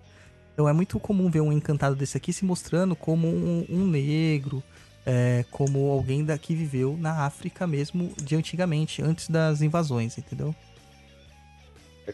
Legal. Por isso que a gente fala que nem todo caboclo é índio, né? Sim. Ainda algumas pessoas não entenderam, né? Na verdade, os caboclos são, são descendentes da terra, né? São os herdeiros daquela terra específica. Que Exato. bonito isso, Daniel. Descendentes da Terra. Muito bonito isso. que Você falou. Descendentes da terra. Você viu que bonito? Bonito. Exatamente. Às vezes eu dou uma dentro. A gente, então, agora, em vez de. Bom, podemos parar de falar de caboclos e podemos falar de pretos velhos, né? Aí é onde que o pessoal vai querer me matar, né? Mas como assim tem preto velho? Você não falou que preto velho só tinha na linha de Oxalá? É. Lembra? Você não falou, Douglas? Falei, né? Mas então eles vão Porra, fazer, Douglas, então... você não falou, Douglas. Então tem preto velho de Ogum, preto velho de Oxóssi? Não, não tem. É que aqui a gente tem os pretos velhos chamados Kenguele. Kenguele é uma, religi- uma região ali, né, da, da África, ali parte da Angola, né? Ainda é uma região da Angola. E aqui a gente encontra também muitos quilombolas. Né? É, os outros é, pretos velhos, a gente pode dizer assim, eles foram escravos praticamente. A, a- a- o arquétipo deles é daquele cara que foi escravo até atingir a, a idade de ancião, né? A idade de, de idoso mesmo. Até, até o, seu, Uhum. o final da sua vida. Ele sempre Uhum. foi um escravo. E ele superou a escravidão com resignação. Nos Quenguelês, nós temos os escravos fugitivos, ou aqueles Certo. que se rebelaram contra o sistema. Por isso, eles se mostram também como pretos velhos, nem tão velhos. São bem mais joviais. É os chamados tios e tias por muitos, né? Tio Preto, tio Sebastião, esses caras, né? É, tia Maria do Rosário, que são os pretos Quenguelê. Olha só. Então, eles são bem mais joviais, geralmente eles não se curvam, não gostam de sentar, né? É, e o foco de trabalho desses, desses pretos velhos aqui é trabalhar diretamente no desmanche de energias negativas. É o braço da magia dentro da linha de Xangô. Né? Até agora nós vimos muitas questões de efeitos físicos, fenômenos da natureza, movimento de Aham. elementais, mas a magia, a manipulação da magia, ela vem dentro desta falange. né? Olha só. É, bem legal. Então, Algu- se... Algumas pessoas poderiam confundir ou colocar esses, esses preto velhos na linha de, de quimbandeiro? Então, não exatamente, porque aqui eles têm a questão a senso de justiça. né? Tá. Então, se eles não vão interferir no livre-arbítrio por, por pura vontade, eles vão interferir quando eles sentem que estão sendo injustiçados ou está Não, havendo uma injustiça. É, o que eu, quando eu digo isso, Douglas, é mais pela questão do, de mexer com a magia mesmo, né? Normalmente, quando fala, ah, o preto velho que mexe com magia, ele é Kim Bandeira, mas. Não, não, porque os pretos velhos de Oxalá também mexem muito com magia, mas é mais por benzimento, né? Uhum. É mais pro benzimento. É, Tem até um ponto que diz, né, de Kengele, fala Kengele, Kengele Xangô, ele é filho da cobra coral, olha o preto, está trabalhando, olha o branco, não está olhando, entendeu? Que era o momento da fuga deles. Entendeu? É muito legal você reparar os pontos que a gente canta, né? É muito legal. Bom. É... E eles tinham, assim, muita questão de, de, de serem... Essa região da Angola, de Kengele, era uma região muito, muito, muito magística também, né? Então eles tinham domínios extremos sobre tudo que tinha ali, né? Conhecimento, né, de magia deles e tal. Exato. Daniel, Oi. Você tem che- chegou a ter algum conhecimento com, com preto velhos de Xangô? Com pretos velhos especificamente Xangô, não, mas é, eu, eu trabalhei num terreiro onde existia uma parte dos pretos velhos que trabalhavam exatamente como o Douglas falou. Eles não chegavam a se, a se curvar, eles trabalhavam mais, mais em pés, assim, eles tinham uma cara mais jovial, realmente. E eles diziam que eles trabalhavam para as linhas de Xangô.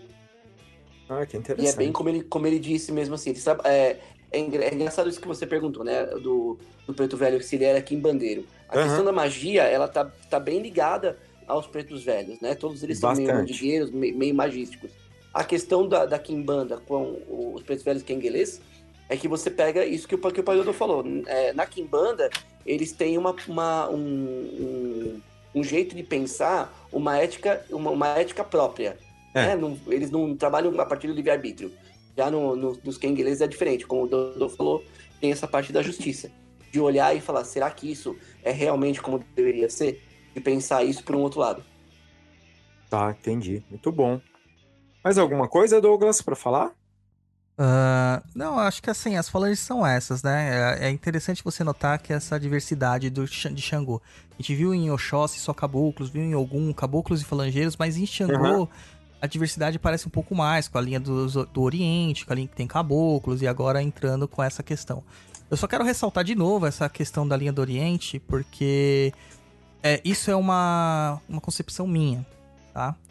Então, como não tem nada escrito em pedra e nunca nenhum guia meu veio falar você tá errado, muito pelo contrário, é, vários falam que eu estou no caminho certo para desse pensamento.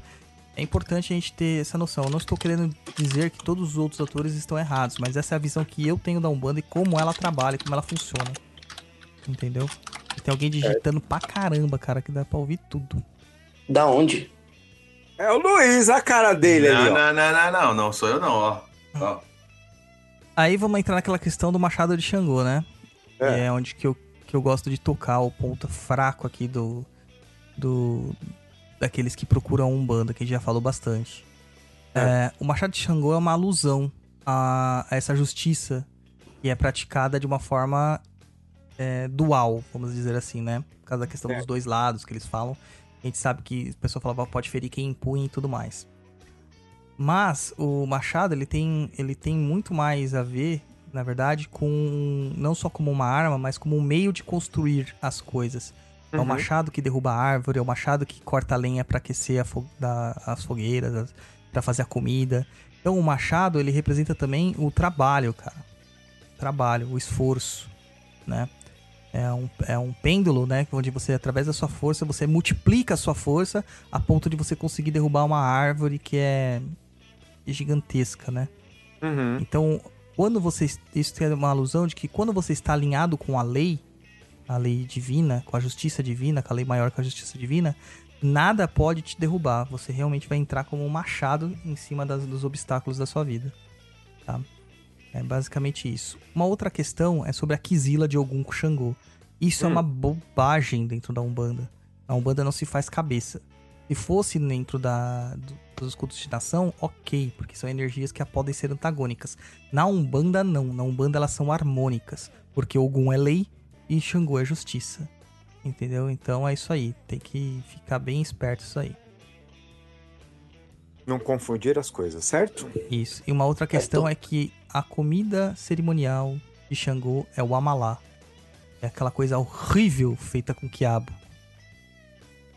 Fiquei sabendo que o Daniel gosta e que o Daniel, quando vocês encontrarem ele, levar, que ele vai gostar. Eu ia falar agora que a malá é bem delícia. Tá vendo? Horrível. É quiabo, quiabo é uma delícia. Olha só. Muito bom. Então, o, gente. o Luiz pergunta: quem está cuidando das perguntas? Ué, Luiz, você. Como Não, diria mãe, não. é sempre burro que pergunta. Então pega aí no YouTube e vai colocando aí. Tem um monte no YouTube lá de perguntas. Então quem vai ler as perguntas se o Luiz está ocupado? A É. Luciana! Saudade de Luciana! A Luciana! Luciana tem fã clube, Luciana. cara. Não esqueçamos isso. Me Ô, deu luz, ninguém deu fez uma sim. pergunta que era importante fazer. Eita! Então faça você, Lu. Ai, os filhos de Xangô, eu fiquei sabendo que eles são tudo passa-rodo. É. Gosta de uma mulher, vive na orgia, na putaria. São os caras aí que não vale porra nenhuma, nem Ah, é? os homens, nem as mulheres. Olha só. Verdade. Verdade isso? É verdade. Isso no polo negativo é justamente isso. Os Xangôs são muito sedutores e são muito zoados nesse sentido que não conseguem manter nada como fiel. Na verdade, Xangô, cara, Xangô ele gosta de seduzir, né? Gosta de ter todos a seus pés. Então todo mundo é súdito pro Xangô. Mas isso é uma, uma, uma negatividade da- do arquétipo de Xangô. E é justamente aquilo que deve ser combatido. Mas muita gente aí, inclusive sacerdotes, usam isso como desculpa para serem promíscuos. Né? Caça ele rola. Lembrando que Xangô com Oxum, desgraceira na vida dos casais por aí. E Oxum com Imagina, Xangô, mais Xangô desgraceira com Oxum ainda. é muito legal. É, não, é- é- eu, sou- eu acho pior Oxum com Xangô, cara. Mano, eu posso dizer o nome de uma pessoa que é de Oxum com Xangô aqui. É melhor não. Pra ver o que fez com o meu coraçãozinho. É melhor não. E a pior, cara, pior do que Oxum com Xangô. Oxum com Oxóssi. Ó, Nossa, Ai, ai, ai. O problema é sempre o Shun. é Oxum, cara. Não, o Oxóssi também é do mal. Mas essa questão do. A diferença quando eu falo assim, Oxum pra Oxum e Oxóssi, né? O que que É. acontece? É, Oxóssi, ele, é, ele não consegue se fixar. E ele é, ele é muito, assim, egoísta, sabe? Ele não tá nem aí pra nada. Então ele vai pegar e desapegar muito facilmente. Já o Xangô e o Oxum, não. O Oxum e o Xangô, ele faz sabendo que ele não quer nada. Só pra deixar as pessoas na mão deles. Eles gostam de ter súditos. os melhores são de Ogum e ponto. É, os melhores são de Ogum e Iemanjá. Ponto. Ô Lu, você é de quem? Tem? É, é dela mesmo. A Lu, você tá perguntando ou do Douglas? É. Ah não, a Lu. De Omolu com Yansan. Ó. Demônia? Isso aí. Ai, ai, ai. Você pode ler uma pergunta, Lu, porque o, o- o Luiz está pegando as outras perguntas, aí ele vai dar o tempo de você fazer a pergunta pro Douglas, o Douglas responder e aí ele entra de novo. Né, Luiz? Já peguei todas aqui, mas. Já pegou todas? Ah, então está de volta ao seu Falei, cargo. eficiente, eficiente, mano. Você acha, Parabéns, você acha que eu coloquei o, Luiz, Lu- você acha que eu é coloquei o Luiz aqui por causa do quê? Falei pra vocês que é, o passe era bom. Vamos você lá. dá um aumento, Luiz, de trabalho. Primeira pergunta é de Hari Bagati Malamute. Eu acho que é assim que se fala. o É o. Bernardo. Bernardo.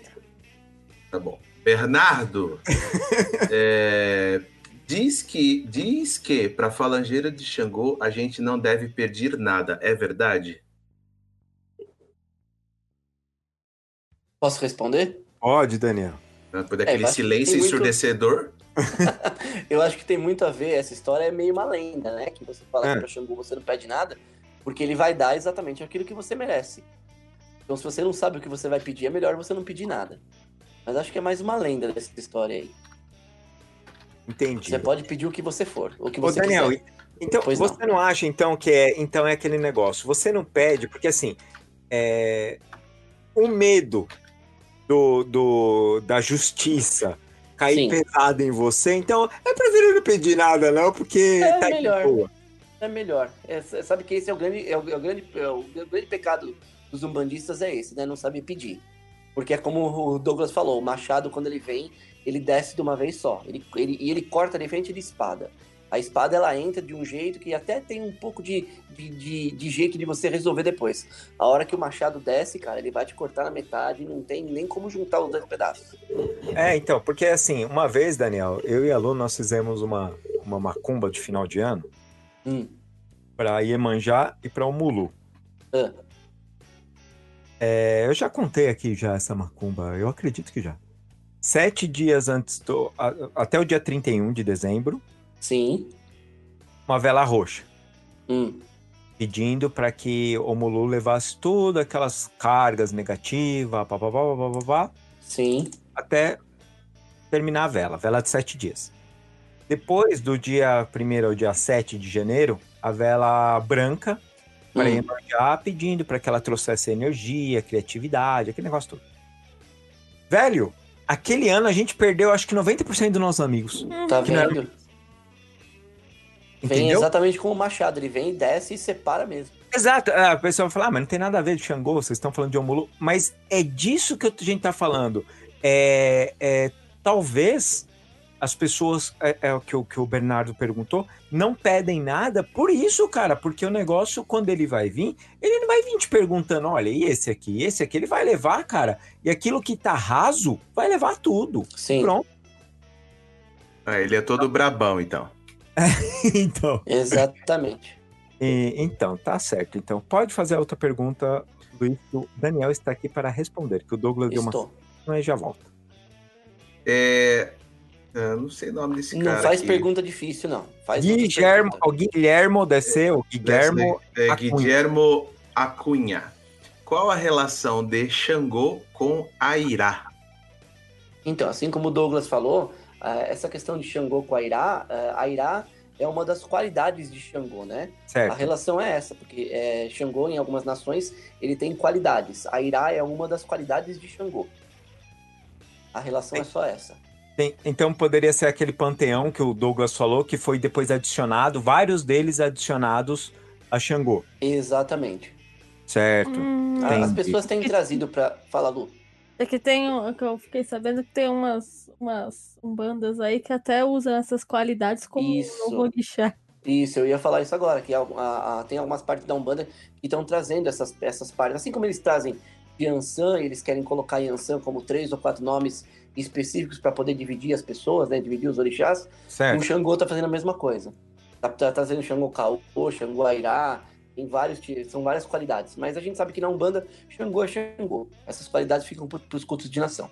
E na Certo. verdade, o Vira só a Airá, linha da justiça e pronto. o Airá, na verdade, ele não é nem associado a Uma Xangô. qualidade? né? Não, ele não é nem asso- aqui no Brasil é.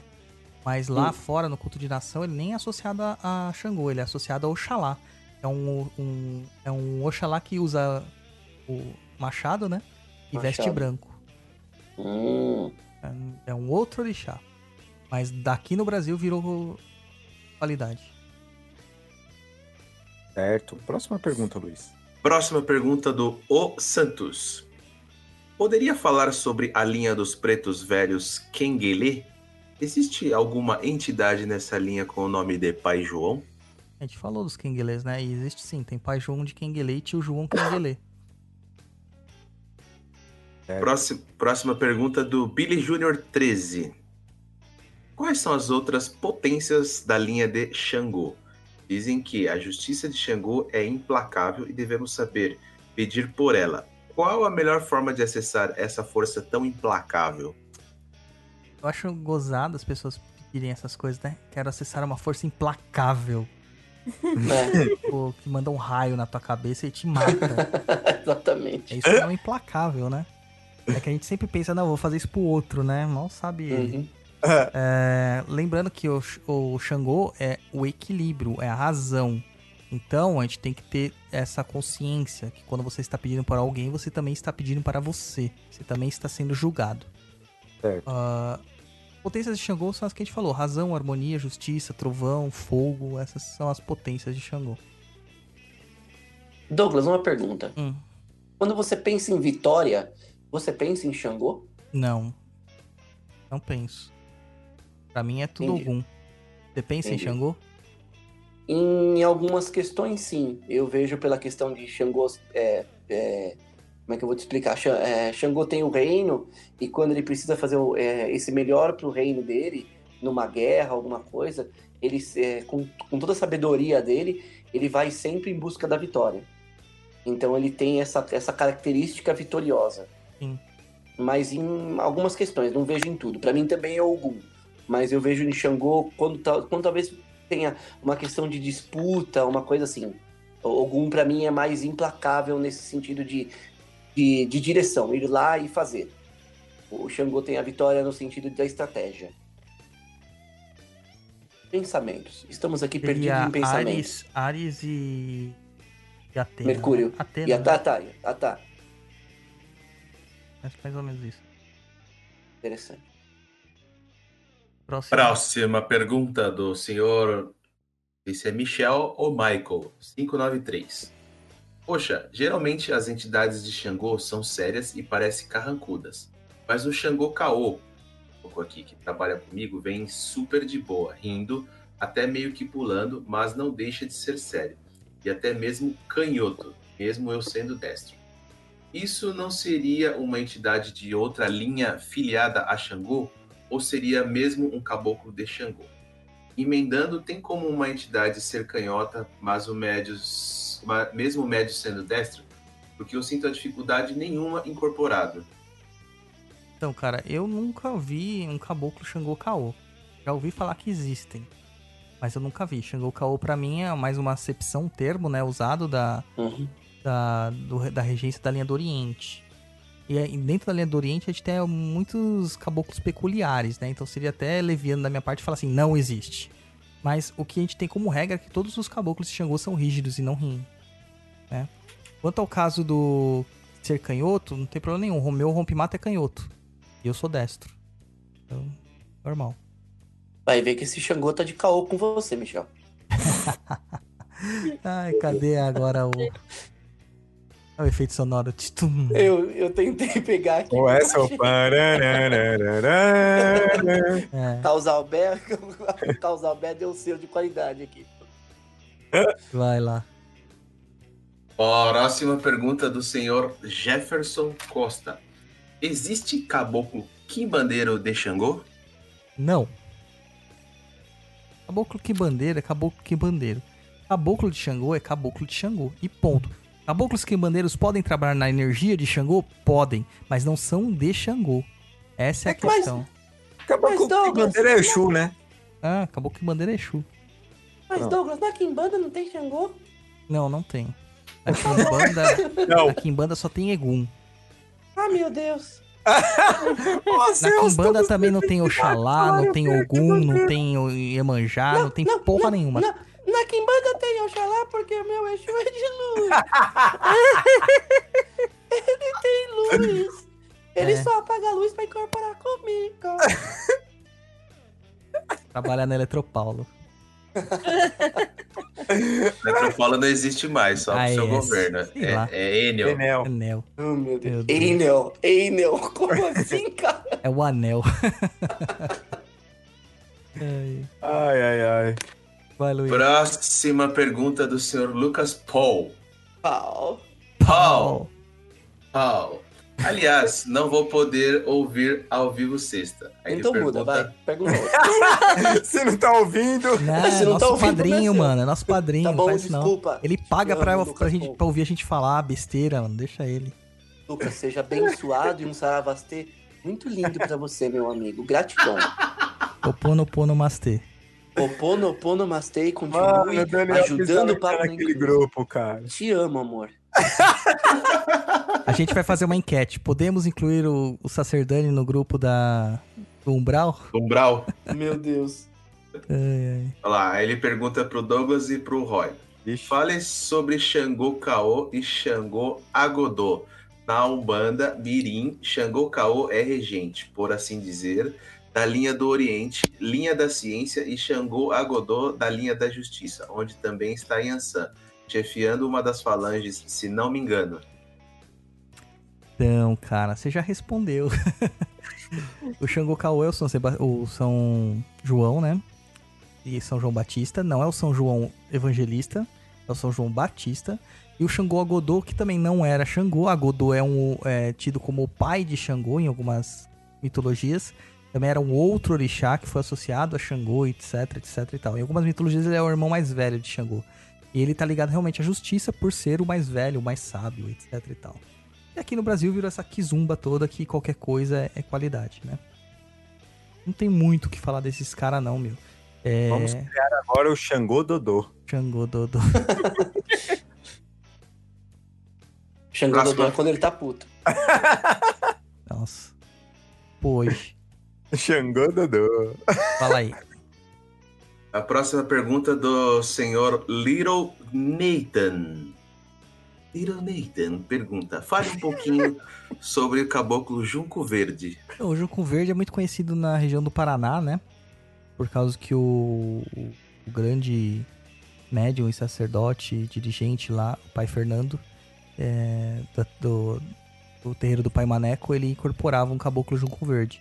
Só que o Junco Verde é de Oxóssi, meu caro. Não é de Xangô. Então ele trabalha nas linhas de Oxóssi. Eu me segurei aqui pra falar, porra, o programa é de Xangô, cacete. Por que você tá perguntando do do Junco Verde? É, Caramba, eu, eu fui mano. um pouquinho mais educado. Você foi Nossa, extremamente você tá- educado, você você- está de parabéns. Precisamos tá do Daniel mais no programa. Você tá intolerante hoje, hein, Daniel? Mas é que eu tô. é, eu acho que eu peguei as dores do Dodô. Você É. tá seu Saraiva hoje, tolerância Eu zero. Saraiva, exatamente. Pró- Próxima pergunta da Leila K. É, Xangô também levaria em conta dívidas de vidas passadas? Porque vai que o FDP, mais conhecido como filho da puta, hoje foi a pessoa que eu ferrei na vida passada. E daí me ferro ainda mais por pedir justiça. Melhor não pedir nada. Então, Leila, cara, é, é, pode. Pode ser exatamente isso. E o Xangô leva em consideração, sim. Uhum. A questão é que nem sempre a gente vai pagar na mesma moeda aquilo que a gente, a gente causou, né, no passado. Então, não, nem pensa nisso, cara. Se quiser pedir justiça, peça. Só saiba que pode dar merda. Leila, Peça. eu posso sugerir uma coisa bem legal pra Leila? O Ponopono. Oponoponoste. O Ponoponeste. Eu me Próximo. perdoo, eu te perdoo, eu te perdoarei, nós te perdoaremos. Posso E tem que perdoar. ter te amo no Nossa. final. Eles perdoarão. Nós perdoaríamos. Ai, meu Deus, perdemos ouvintes que fazem Ponopono. Eu te amo. Obrigado, de nada. Tchau. Ai, ai, ai. Próxima Próxima pergunta do senhor Francisco Ellison. Boa noite. Boa Aí noite. entramos na questão de merecimento. Ou essa ideia de justiça não tem a ver com isso? Tem, claro que tem. Tem sempre a ver com, com, com merecimento. Não existe justiça sem merecimento. Assim como não existe injustiça sem merecimento também. Por mais que isso me doa. né? E o merecimento nem sempre vem dessa vida, né? Pode vir de vidas passadas. Merecimento pode ser até substituído às vezes por necessidade. Necessidade de aprendizado, necessidade de passar por perrengues e tal. Pra depurar um pouquinho mais essa, essa craca que somos nós. Assim como diz aquele ponto, quem deve paga, quem merece recebe. Exatamente. As pessoas deveriam ouvir mais pontos, né, cara? As pessoas só Verdade. cantam e não ouvem o que o ponto fala. Principalmente os dos diabo. Que É mais da hora ainda. Que tal vo- vocês que sabem pontos aí fazer um programa um dia só de ponto? Ficar cantando. Vai fazer. Vai chamar um corimbeiro aí. Tem que chamar um corimbeiro, é. É que eu não conheço nenhum, cara. O que seria um curimbeiro? Quem bate tambor. Bate o tambor na aí ele vai ficar- da noite. Aí ele vai ficar, tipo, batendo tambor assim e cantando, é isso? Exatamente. Show de bola. E o Roy vai interpretar os pontos. Eu vou, eu interpreto. A iconografia dos pontos. Exatamente.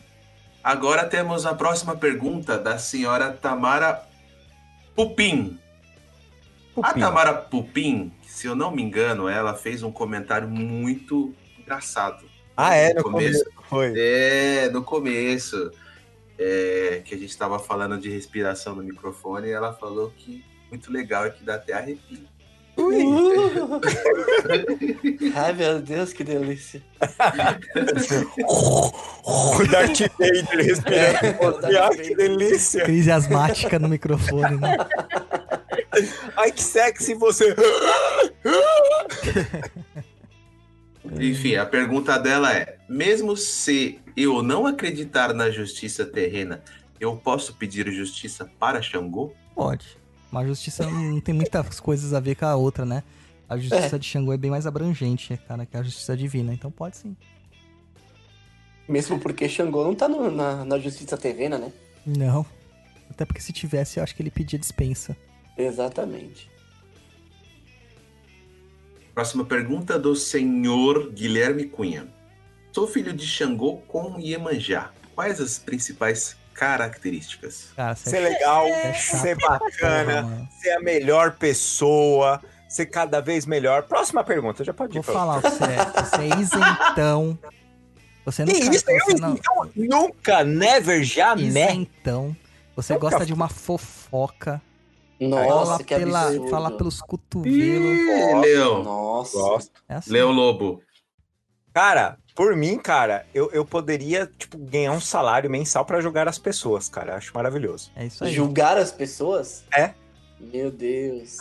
Ó, arranjamos um curimbeiro. O Santicler Júnior Alves Martins falou que ele é curimbeiro e tamboreiro. Olha, Santi Claro, seu nome é lindo. Aí ainda perguntou, já posso afinar o tambor? Vai passando dendê nesse cor aí, meu amigo. Ixi, que isso aí ficou meio estranho, cara.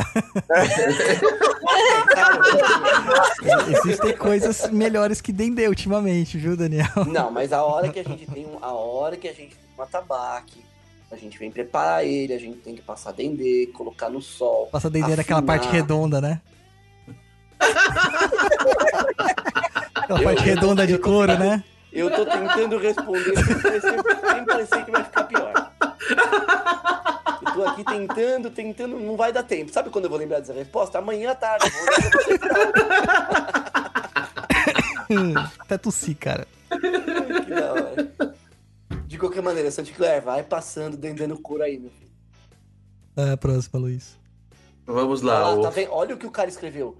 O Dendê afina o couro, gente. A gente tá falando um com o outro aqui, mano. Vocês estão vocês estão achando o quê? Tá bom, depois vocês marcam no Tinder. Vai. No Tinder Kumba. Tem que lembrar sempre. Em breve. Na, Em sua- breve. na Apple Store e no Play Now. Tinder Kumba. É, peraí, perdi aqui. Ah. O Fabrício Paulilo. São Pedro, São João Batista, São Jerônimo, Santa Bárbara são alguns sincretismos de Xangô? Vocês conhecem mais algum? É, Moisés, como eu já falei. Cara, é engraçado porque a gente não falou, né? Santa Bárbara, em alguns lugares do Nordeste, é sincretizada com Xangô. Xangô, é. Bem louco, né? Lembrando Santa que o Bárbara, né? Paulilo, É, lá chama Barbassoara, na verdade. Ou Barbassoeira também. Paulilo, ele é esposo da nossa querida Lorena, nossa advogada. Uhum. E, e o Fabrício carrega um caboclo terra também. Pois é. É, próxima pergunta. Do St. Clair Jr. Não, mano, Alves. peraí, pausa. A espiã não se manifesta nunca. Foi começar a falar sacanagem, ela já se manifestou no, no, no, no chat lá. ó. Tá vendo, Roy? Não, ainda não. Deixa eu ver lá. Cara, é impressionante essa, essa espiã, mano. Aí, pode seguir, Luiz. Luiz? Pá, pá, pá, pá, pá. Clair Jr. Alves Martins. Poderia falar um pouco mais sobre o caboclo Treme, Treme Terra? Cara, a gente falou um, um máximo que dá pra falar de linhas gerais. Porque assim, o, o treme terra que trabalha com uma pessoa é totalmente diferente do que trabalha com outra. Em linhas gerais, ele vai atuar nessas questões geológicas. E você pode extrapolar isso para as questões emocionais, tá? Essa aquela explosão de sentimentos, explosão de raiva, essas limpezas mais agudas e tudo mais. É, basicamente é isso. A gente não tem como falar muito das entidades assim. O pessoal acha que dá pra criar um bestiário de entidades. É A gente até tenta, mas é que as entidades elas são, elas são muito individualizadas. Elas seguem aquele preceito geral, mas é, elas têm as suas individualidades, suas características próprias. E é isso aí. Entendeu? Elas são individuais e elas também trabalham com indivíduos, né? Sim, sim. Então essa junção dos dois dá pra fazer. Você vai falar infinitamente dos caboclos. Exato. Por isso que o mais certo, o mais certo é a gente partir sempre pela, pela tradição. Você quer saber a respeito da sua entidade? Pergunta pra ela. Se Exato. você não sabe perguntar pra ela, você pede pro Cambone. Chega pro Cambone e fala: olha, vou incorporar hoje o caboclo. Você pergunta pra ele se o que eu trouxe tá certo, o jeito que ele trabalha, como ele gosta, o que, que ele prefere fazer. Você pode perguntar? Normalmente pergunta. E se você tiver com um transe decente, se você trabalhar direito, se você for honesto com você mesmo, ele vai te responder e você vai saber. Eu vou só lembrar uma coisa, cara. Uma Lembre. coisa muito clara. Não tem por que ficar com dúvida. A entidade não vai te morder se você perguntar algo pra ela. Exatamente, exatamente. Tem uma galera que me manda mensagem lá no Perdido, cara. Fala assim, ah, falei com a entidade, esqueci de perguntar pra ela isso. Ah, falei com a entidade, aceitei que ela falou isso, não perguntei o resto. Inclusive aconteceu comigo, né, lá em Jundiaí, porque uma confusão. Porque eu fui falar lá com o Exu, ele me passou uma mironga. Só que eu conhecia o que ele falou como uma planta. E na verdade não era planta, era o elemento animal mesmo. Uhum. E aí eu fui tirar dúvida tal, perguntei pro, pra, pro Polete, a Polete perguntou pro pai de santo dela tal, e foi tirada sanada a dúvida. Mas, geralmente, você tem que perguntar tudo sim. Sim. A gente acaba ficando ali meio que em transe, porque as pessoas Sim. estão falando e não perguntam. Eu acho que é até uma, uma questão de respeito com a entidade que você trabalha. Porque ela vai dizer pra você o que ela gosta, ela vai dizer pra você como ela trabalha, ela vai dizer o que ela precisa é, é, é, a partir da sua pergunta. Porque as pessoas ficam nessa história de ficar lendo livro, ficar lendo conto da internet, ficar criando uma coisa a partir de um arquétipo, de um arquétipo, um arquétipo único.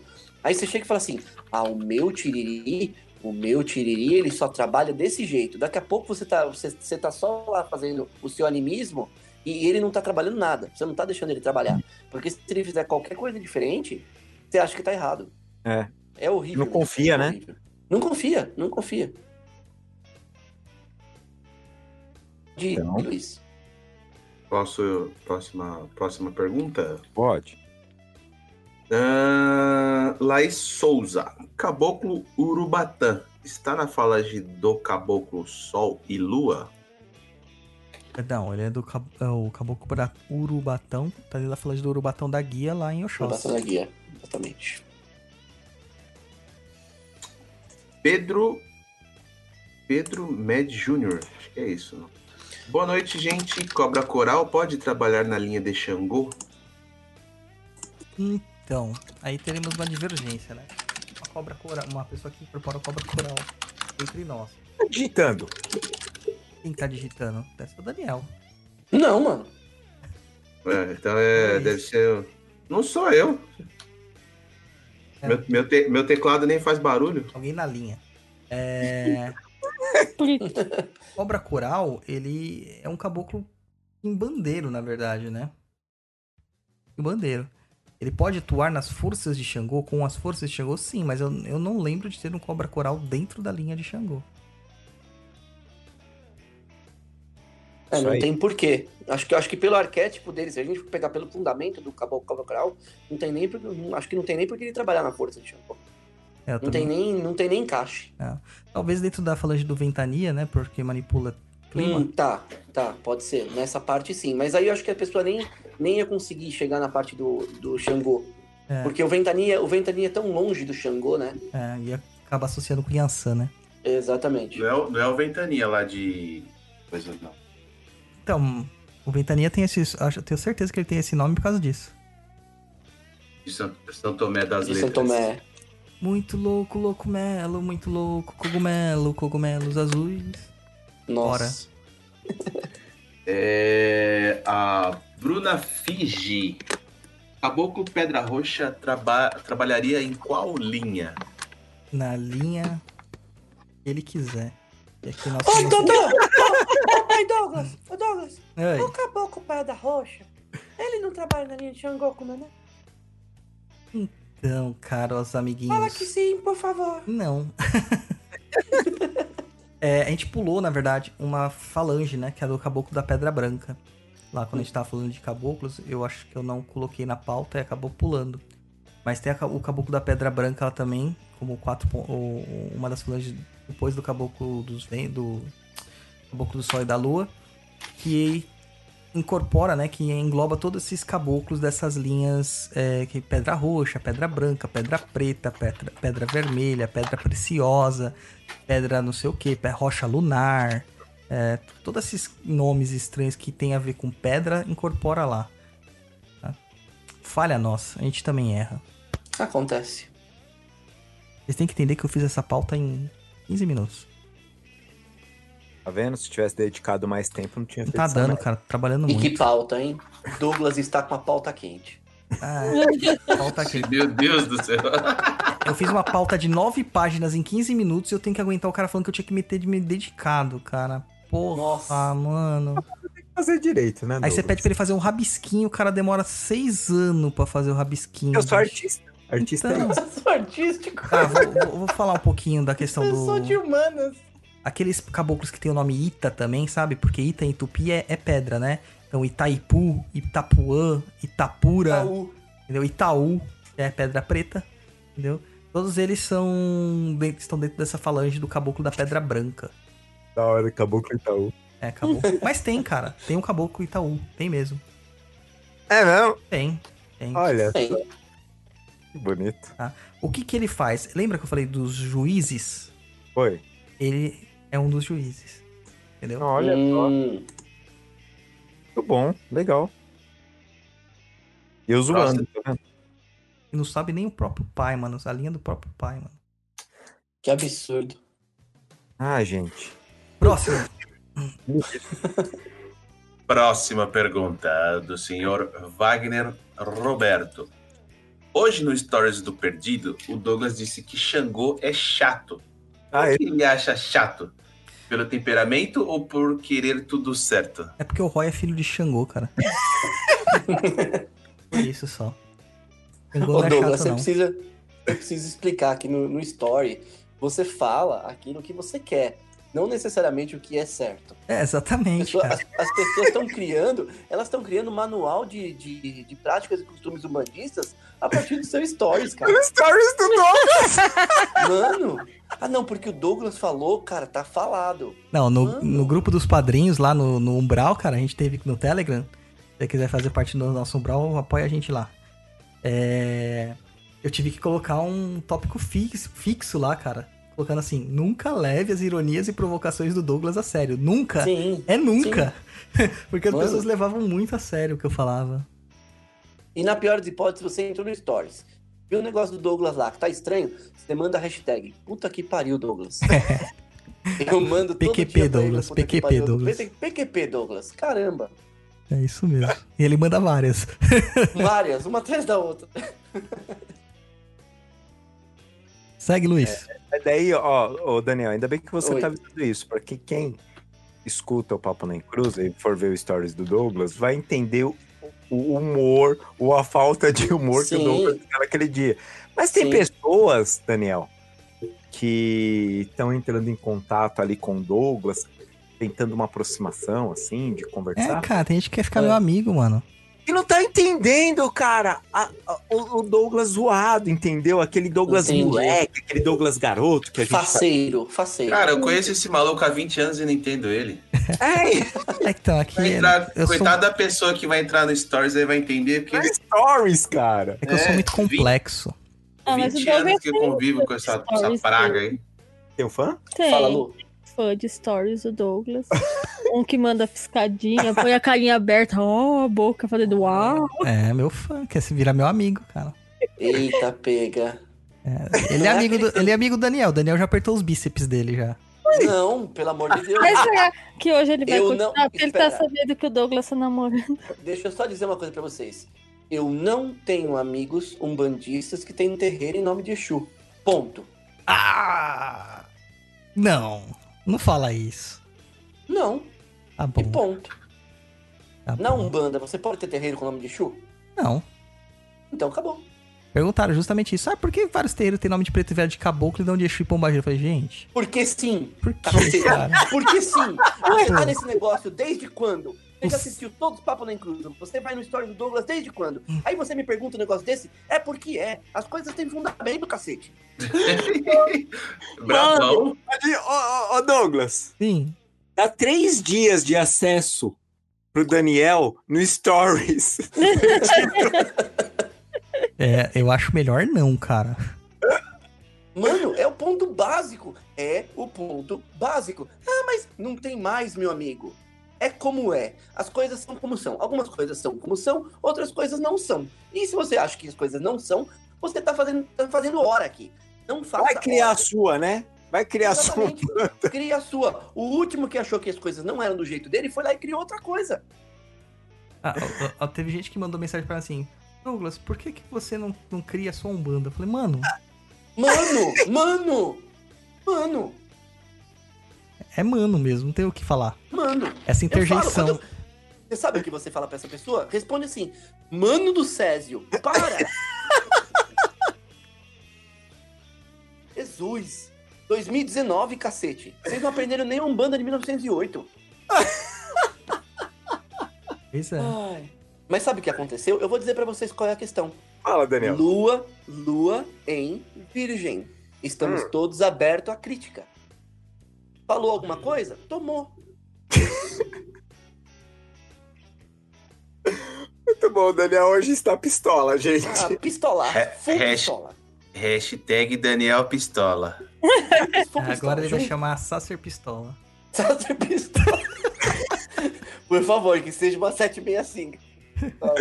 Ai, ai, ai, passa Dendê na corimba que o Daniel vai ser pistola. Você viu, que, você viu que o Santa Clair falou que não pode passar atendendo o corinho dele, não, viu? Mano do céu. Ah, é aqui, ó, recebi de uma pessoa que nós conhecemos bem. Falou assim, a referência É. bibliográfica dessas pessoas que falam que o terreiro tem nome de Exu. Referência bibliográfica, cabeça, vírgula, vozes da minha, surto, desespero, noias, etc. Porto Alegre, tirei do cu 2019. Mano do céu. Ah, e não vem, não vem me encher o saco, não, porque eu tenho prints, tá bom, bonitão? é, porque o cara sabe o que acontece? Foi só um comentário inocente. Não, mas é verdade, o cara fica escutando esse negócio e fica, fica doidinho pra falar uma besteira. Mano, eu tenho prints, bonitão. Eu sei do seu, eu sei do seu passado, gatão. Eu sei o que você fez no verão passado. É, exatamente. Eu sei o que você fez no verão o passado. Daniel antes tem você tomar prints e nudes de todo mundo, cara. Mano, mas opa, é só você pedir. Eu já falei, Daniel, o dia que você quiser vazar a minha, você me avisa que eu já vou me preparar pra autografar. Mano do céu. Você sabe que a última vez que, a última vez que a gente comeu piroga, eu mostrei aquele nudes pra você de papão, você lembra? Lembro. Aquele é Ai, maravilhoso. Eu Quase nem dormi. A gente. Jesus Cristo. Enfim, continue. Tem mais perguntas? Faça mais Tem. perguntas. Não vou falar demais. Bem, pergunta do André Luiz Brandão. Boa noite. Vou fazer uma voz de Love Songs. É, lamento fugir do tema central.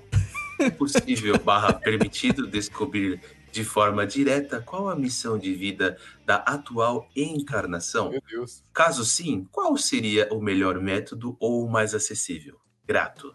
Cara, não, porque essa seria a resposta de um milhão de dólares. A gente não sabe. É, a nossa principal missão é ser feliz. Ponto.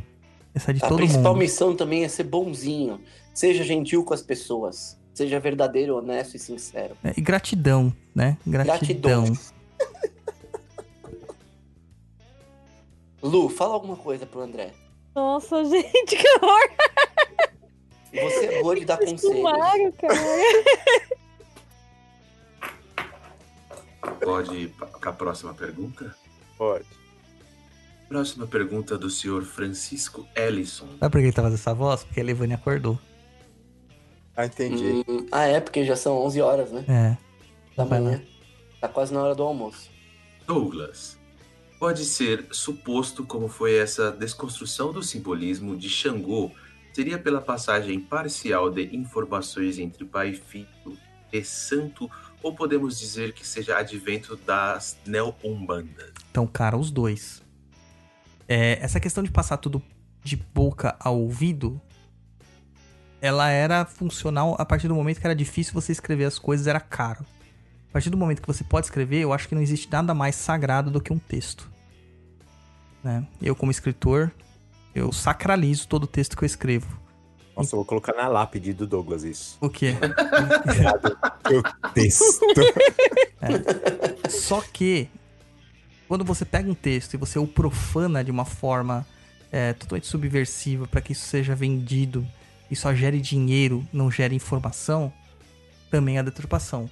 Então a gente tem essa, esse problema da- do telefone sem fio e também o problema de literaturas, é, péssimas literaturas que a gente tem por aí e massivas, né? Esse é o problema. E outra coisa, quando você pega um texto sagrado e você, é, você faz essa, essa deturpação para poder só confirmar aquilo que você tirou da sua própria cabeça, é um nojo. É isso aí. Bem a dica. Eu não sei se eu vou adicionar. ó, O pessoal do Umbral tá pedindo Tá pe- pelo Daniel. pedindo. Só que eu não sei se É, eu vou adicionar, aonde? não, mano. Porque o último grupo do Telegram de, que ele tava lá, ele destruiu o grupo. Nossa, que absurdo. Foi ele entrar, mano, começou. Vai Aí, fazer o quê? Seu causador. Eu amo vocês, me abraçem. Eu ando tão carente esses dias, puxa vida. Segue, segue Luiz. Não, não fala assim não que eu vou chorar junto. Nós é Corinthians. Próxima, per- Próxima e última pergunta. É o do senhor Renan Venturato. Não, tem uma antes aí, ó. Outra, Santi Claire. Ah, desculpa, gente. Falha técnica. Sancler Júnior Alves Martins. Dodogum. Do, Dogun. Se não Dodogum é bastasse as ótimo. pessoas pedindo benção, cara. Ai, que demais. Não, pega na mão e fala Maleme, pai. Eu falei, Maleme o caralho, bicho. Uma leve de cu é rola. Mano do céu, por quê? Ai, Jesus Cristo. Fala, Luiz, pelo amor de Deus. Vamos lá. Dodogum. Então tamboreiro não é médio, mas pode ter intuição barra visões? Então, gente, quando eu falo que não é médium, é no sentido de ser um médium ostensivo. Todo mundo é médium de intuição. Todo mundo é médium de intuição. Mas intuição não é uma mediunidade ativa, é uma mediunidade reativa. Então ela acontece pelo, pela vontade dos espíritos, vamos dizer assim. Sim. Entendeu? É diferente de um médium psicógrafo, um médium evocador. Ele evoca o espírito para que aquilo aconteça. É, e ele tem É meios isso e que- ferramentas para que esse espírito se manifeste. Não adianta só querer evocar, né? É por isso que você vê muitos, muitos tabaqueiros, muitos ogãs ou tamboreiros, como disse Saint Clair, é, que tem essa mediunidade que recebe, vamos dizer assim, quando as entidades estão em terra e, a- e eles estão tocando, normalmente eles sabem exatamente qual a cantiga ou o ponto eles têm que tocar para aquele momento específico. Porque existe essa comunicação é, é, que a gente não enxerga, mas eles sentem. Então, às vezes você fala assim, ah, mas aquele cara ele toca bem, nossa, ele sabe exatamente é, que, que é, o ponto, a cantiga que tal entidade é, ela tá pedindo, ou, ou quando tá acontecendo, por exemplo, uma, uma desobsessão, ou uma, uma, uma ação é, específica dentro de, um- de uma gira, é, esse, esse atabaqueiro sabe exatamente o que ele tem que tocar. Às vezes, sem saber, ele começa a tocar do nada. E as coisas se encaixam perfeitamente. Muito bom. Magnifique, senhor. Vamos lá para a nossa última pergunta do programa de hoje. O senhor Renan Venturato diz: E o Exu Treme Terra tem alguma relação com a linha da justiça? Já falou, pô. Cara, vocês estão de brincadeira comigo, não é possível, mano. Ô Douglas, e o Exu Pedra de Fogo? Então, pior que tem, cara. Eu sei que tem. Tá dentro É, da falange do Pedra Branca. Tem. Tem. tem. Ele, ele- ele- ele tira, ele tira a energia revitalizante com a pedra de fogo dele das escravas. É, então, Ele- isso é sacanagem espiritual. né? É, é o, é o Tantra Sútrico da, da putaria astral. Ah, Mas não, Não, não fala é de esse. tanta sútrica que eu lembro do outro lá, mano. Esse. Porra, mano. Enfim, continua. Ai, eu, eu- tô misturando Tantra com Kama Sutra, né? Então tudo bem. Não, mas é. O Pedra de Fogo existe, cara. Ele é um, realmente um dos elementais que trabalham dentro da, da falange do Pedra Branca. É, e ele trabalha com magma, né? No caso. O magma Sim. que acaba se, se mineralizando, né? Se, trans- se é, endurecendo e se transformando em, em outras Meu Deus do coisitas. céu. Nossa, mano. Para, uma, uma para deflorar as, as, as escravinhas dele. Meu Deus. Gente, é Gente, é zoeira, cara. É zoeira. é isso? Pedra de fogo existe, mas não é isso, tá? Tem que avisar agora tudo. Tem, tem uma informação legal, só vou falar. Se o Douglas achar que eu tô errado, ele fala também, porque é ele que manda aqui quando a gente fala as besteiras. Não, é a É. Luciana. É a Luciana. Lu, você fala se eu estiver errado. Mas assim, quando a gente fala de Exu, Caboclo, entidades que levam o nome, do- que, que falam dos- de elementos como ah, vento, como fogo, como água, normalmente assim, eles, eles na maioria das vezes, muito- na grande maioria, eles são todos encantados. Principalmente quando fala de fogo. Capitão Planeta. É que o fogo, o fogo, ele quer dizer exatamente espírito, né? Sim. É que as pessoas elas não entendem isso. Não é o outro fogo? Pode ser fogo no rabo também. Mas aí, aí é só quando ele Xangô e Oxum. É. Graças ao pedra, pre... é, pedra de fogo que a gente criou 50 tons de chuva. Foi graças a esse livro. Nossa, Tá vendo, Daniel? tô vendo. Que a gente não consegue é, apoio, Ninguém quer patrocinar a gente. patrocínio. Por que será, né? Que absurdo. A gente Absurdo, vai ficar, a gente vai ficar rico. A gente vai se patrocinar a si mesmos. Nossa, sabe o que eu vou fazer? Em todos os eixusados eu vou desenhar um pedra de fogo pras pessoas. Vai, Lu. Ótimo. Lembra aquele, lembra aquele bonequinho que a gente comprava que abria assim o, a- o casaco dele, vinha o- a pirocona assim? A gente pode fazer uma estátua do Pedra de Fogo assim, né? Mano do céu. E o Daniel comprou nosso livro, ele não comprou. Ainda não comprei. Ah. Nem vai comprar, porque acabou, filho. Eu sei, acabou, né? Mas você, mano, vocês apareceu no momento que eu não podia. Agora eu posso, agora eu posso. Agora eu vou comprar pra mim, pros meus amigos, pros meus companheiros, vou comprar pras pessoas. É um arrombado. Não, o Daniel não vai nem comer com a gente, cara. A gente marca um, um- um almoço, uma janta, pra Ai, comer. como é o Deus. nome mesmo? Comer arepa?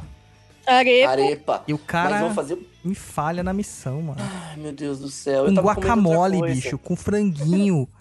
Ave, É mano. porque eu fui comer outra coisa. Então, você troca os amigos, porra. Ai, mano. Meu filho Oscar, você pode comer qualquer Ai, meu dia. Deus!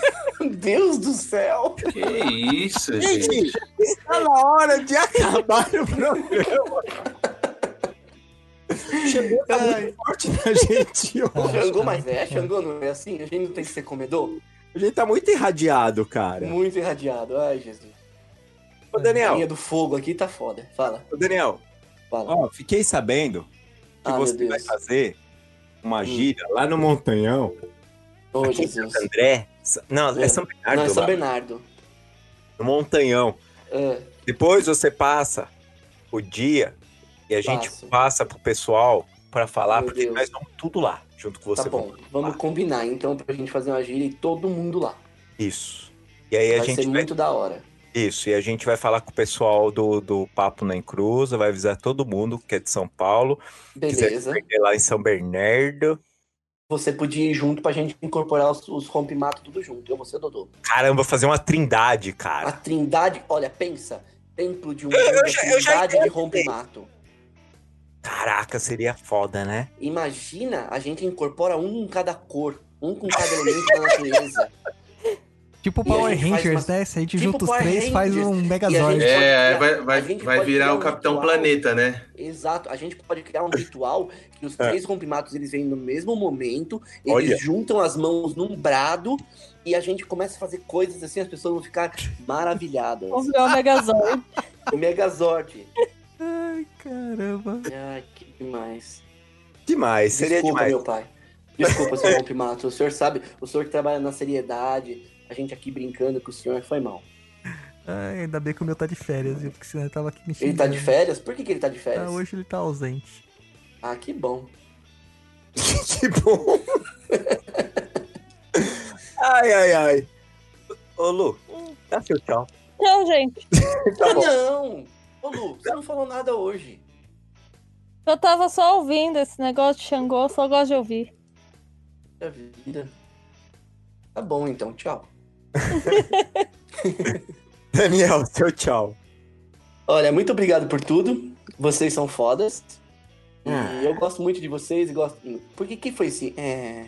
Ah, Ah, vocês são do meu coração, cara. Eu vou falar a verdade, o, pra- o Roy me viu, sei lá que dia. Terça-feira, Ah. Ele virou assim, Foi terça, né? Virou assim e falou assim: Eu preciso convidar o Daniel. Tipo, com um olhar de desejo, sabe? Ah. Ah, Ninguém sabe a nossa sintonia artística. é. É Ninguém ciúme. sabe a nossa Ô, sintonia Daniel, artística. o Douglas Oi. tem ciúme de todo mundo, cara. Ele tem, ele é assim. Não Ele esquece tem o essa parte. Não esquece meu passado, cara. Meu Deus, que Não. absurdo. é que não dá pra esquecer, né, cara? Sabe o que eu acho, Roy? Eu acho que a É. gente devia fazer um, um ensaio maquiado como entidade. Pode? O que que vocês acham? Os processos, por favor, direcionem ao Daniel. Não, a Lorena. Vocês mandem tudo pra Lorena. A Lorena é a pessoa que cuida Ô, dessa parte. Oi. Daniel, eu não acho, eu só lamento. Você só lamenta, ah, meu Deus, eu tenho, eu tenho sonhos com isso. Eu tenho sonhos. Mas enfim, um grande beijo pra vocês. Muito obrigado pelo convite. Vocês sabem que vocês me convidam, eu estou aqui. É Tá só bom. vocês quererem, eu estou. Me- aí vocês me colocam no umbral também. é, e me mandem energias positivas, porque eu ando muito carente esses últimos tá? Estou Tá com bom. saudades de tudo. Estou com saudades do pirogue da Lu, da arepa da Lu, dos desenhos- porra! Pirogue! Pirogue, da piroca. Lu, tô morrendo de saudade dessa piroca. Daniel! Já tá querendo ficar passando dentro da curiba do gol. Dodô, você sabe que você tá no meu coração desde sempre. Luiz, é uma pena que a gente não seja primo e a gente quase descobriu os podres do seu pai, mas não. Não foi desse, depois de hoje. Um beijo pra vocês, fiquem com Deus. E o Saravastê se façam presente na vida de vocês, com muito Roponoponoste, muito te amo, muita gratidão e muito Laroyeste pra todo mundo que for dar boa noite. É isso aí. Beijos. Douglas. Ai, cara, não sei nem o que eu falo depois de programa desse? Que dia, mano, que dia. Ai, ai. Ai, Eu acho que você deve fazer uma declaração de amor. Isso eu faço. acho Eu faço uma pessoalmente. declaração de amor, uma declaração. Dá pra mutar o, o- o microfone do, do Daniel? Não, só agradecer a galera aí que terminou lá, nosso Exusada terminou e sucesso. Agora paciência, porque até ficar pronto, né? Demora Isso. um pouquinho. É, eu tô dando uma pausa lá no blog, os textos dos vídeos e tal, porque tá foda de trabalho. O Luiz trabalha comigo, tá foda pra gente. É um evento muito forte. E é isso aí, galera. Muito obrigado. Ah, outra coisa. Eu matei o Maitá, tá? Porque eu não tenho paciência pra ficar sendo babá de criança que quer aprender magia. Puxa vida. Ah, então é isso aí. Obrigado. Vocês perderam? Perderam. Se fuderam? Se fuderam. Não vai mandar nenhum beijinho? Beijinho? Quer beijo, Daniel? Beijo, Daniel. Eu não. Ah, não, mas ali eu dou pessoalmente. Uh, que delícia. Ai, meu Deus do céu. Oh. Sexta-feira eu tenho que ouvir umas coisas dessa. Dodô Tigrão. Ai, Jeová, tenha dó de mim. Luiz! Oi. Seu tchau, porra.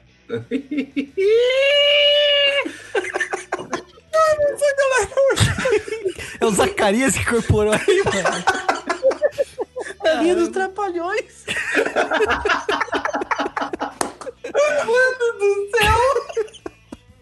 É o Zacarias, maluco. Ai, ai. Ai, meu Deus do céu. Peraí, deixa eu recuperar o. Mano, tá muito Vars esse programa hoje. Pelo amor de Deus, cara.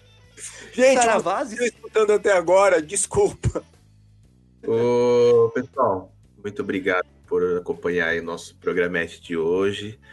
Agradecer o nosso queridíssimo, ilustríssimo amigo convidado aí, o senhor Cataruzzi. Um abraço. Nós é Corinthians. O Corinthians, vai Corinthians. Vai, Prazer- Corinthians. Um prazer em recebê-lo aqui em nosso programete. E é isso aí, pessoal. Muito obrigado e até um próximo programa, se Deus quiser. E Se Deus não quiser também, a gente continua. A gente faz. Ele não manda na gente. Não manda na gente. E vai Corinthians. Aí. Pessoal, muito obrigado, viu, Daniel? Por estar Eu que agradeço. trocando ideia. Ô, Daniel, sabe o que a gente Senhor. precisava fazer? O quê? Meme. Quatro e minha mãe, cara, e nós ver o Coringão, cara. Vamos. Eu acho que a gente poderia ir ver o Coringão. Ver o Só Coringão. se, o- só se o Jorginho for junto. Pode ir. Ótimo. Eu levo o Besito também. Isso. E eu levo minha mãe. Leva. Aí todo mundo vê o Coringão. É, pessoal, o recadinho aqui que eu tenho para dar do, a, a respeito do Deixa Usada. Por favor, verifiquem a caixa de spams, porque tem, a- nós estamos mandando mensagem para vocês que tá caindo na caixa de spam. Se não tiver, por favor, verifiquem o Catarse, Isso. porque toda atualização do livro, tá? A gente posta lá, a gente faz um post que tem que estar indo pro e-mail de vocês e que pode estar caindo na caixa de spam.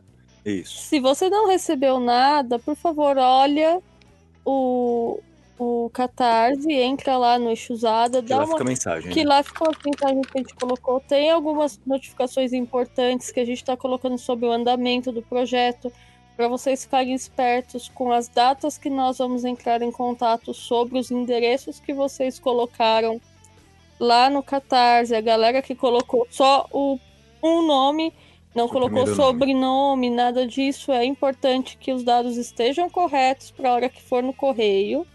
Eu ó, vou deixar, vou deixar eternizado. Isso. Gente, é assim.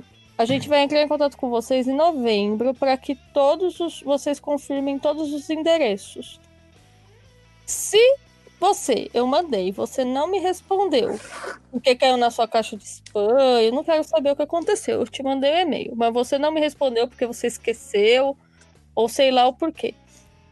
Você e o, o livro for e se ele retornar, o correio vai ficar por sua conta a segunda a segunda Segundo envio. segundo envio.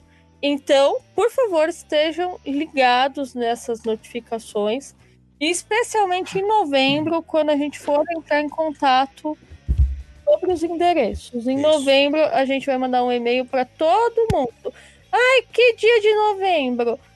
Não sei. Também não fica. A gente já vai mandar um e-mail. E agora, gente? E É agora, 1 de já- novembro. É, é. É 2 de novembro. É 3 de novembro. É. É 4 de novembro. Até, ó, vamos, vamos gravar até o dia 15 de novembro, se você. Do dia 1 ao dia 15 de novembro. Banda, já. E agora eu vou mandar vocês para aquele lugar. Porque agora a gente tá tomando conta de outras coisas do projeto. Se do dia 1 ao dia 15 de novembro você não receber nenhum e-mail de confirmação sobre o Catarse, sobre os seus endereços, aí vocês podem entrar em contato no inbox com a gente, aí vocês entrem em contato conosco para poder fazer isso. Mas estejam espertos nessa data, porque é onde é mais importante. O resto são upgrades de impressão dos livros, que a gente vai colocar o processo para vocês verem. É... Ah, todas as Premiação. coisas. As premiações, a gente vai entrar em contato com todos os que têm premiação diferenciada. Quando que a gente vai entrar em contato? Quando você vai entrar em contato, Luciana? Não, não. te- Ô, Daniel, Oi. faz aí aquela vozinha assim. Ô, ô, Luciana! Ô, Luciana! É, é. Quando você vai entrar em contato? A gente vai entrar em contato com vocês a partir do meio de setembro. Isso. Mas De não é 15 de novembro? Não, olha, olha aqui, pessoa. Tô vendo aqui, Presta fala. atenção.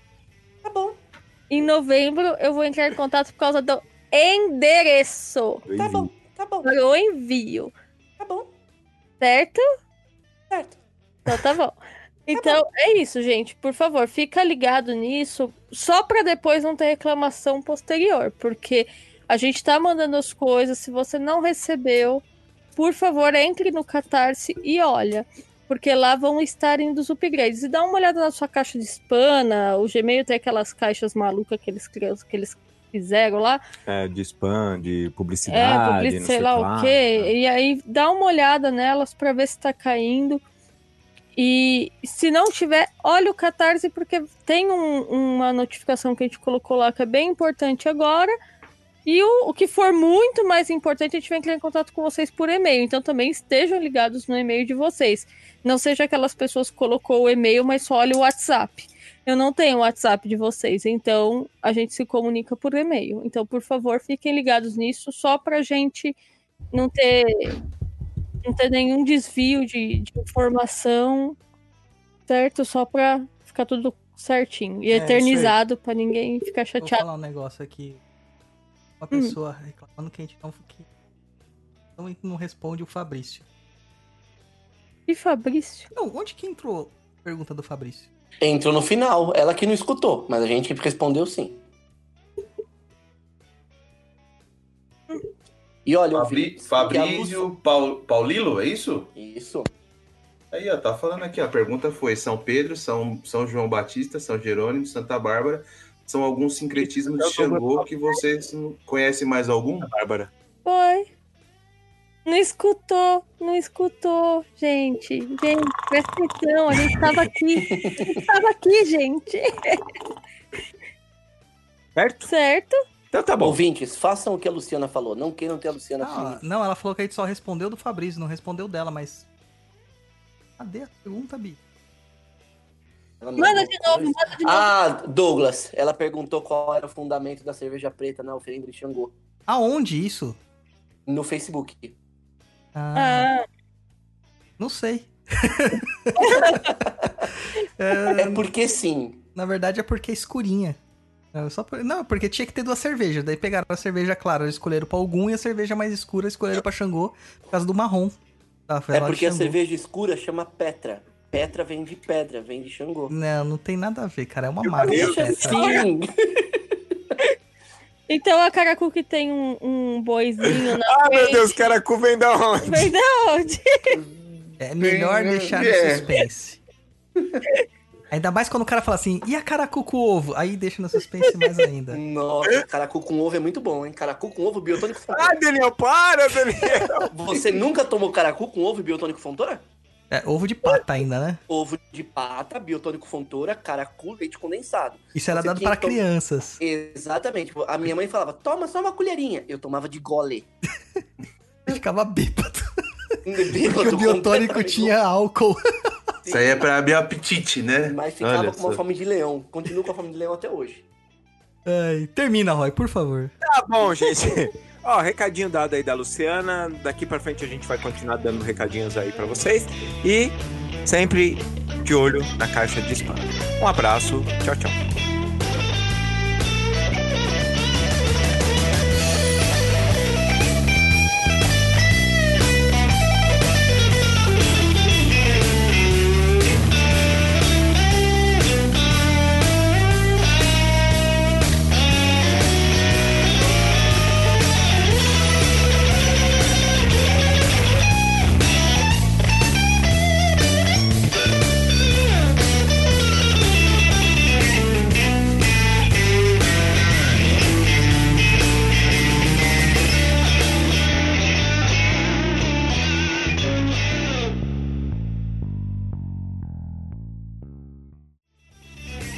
Você acabou de ouvir Papo na Encruza. Acesse www.paponaincruza.com.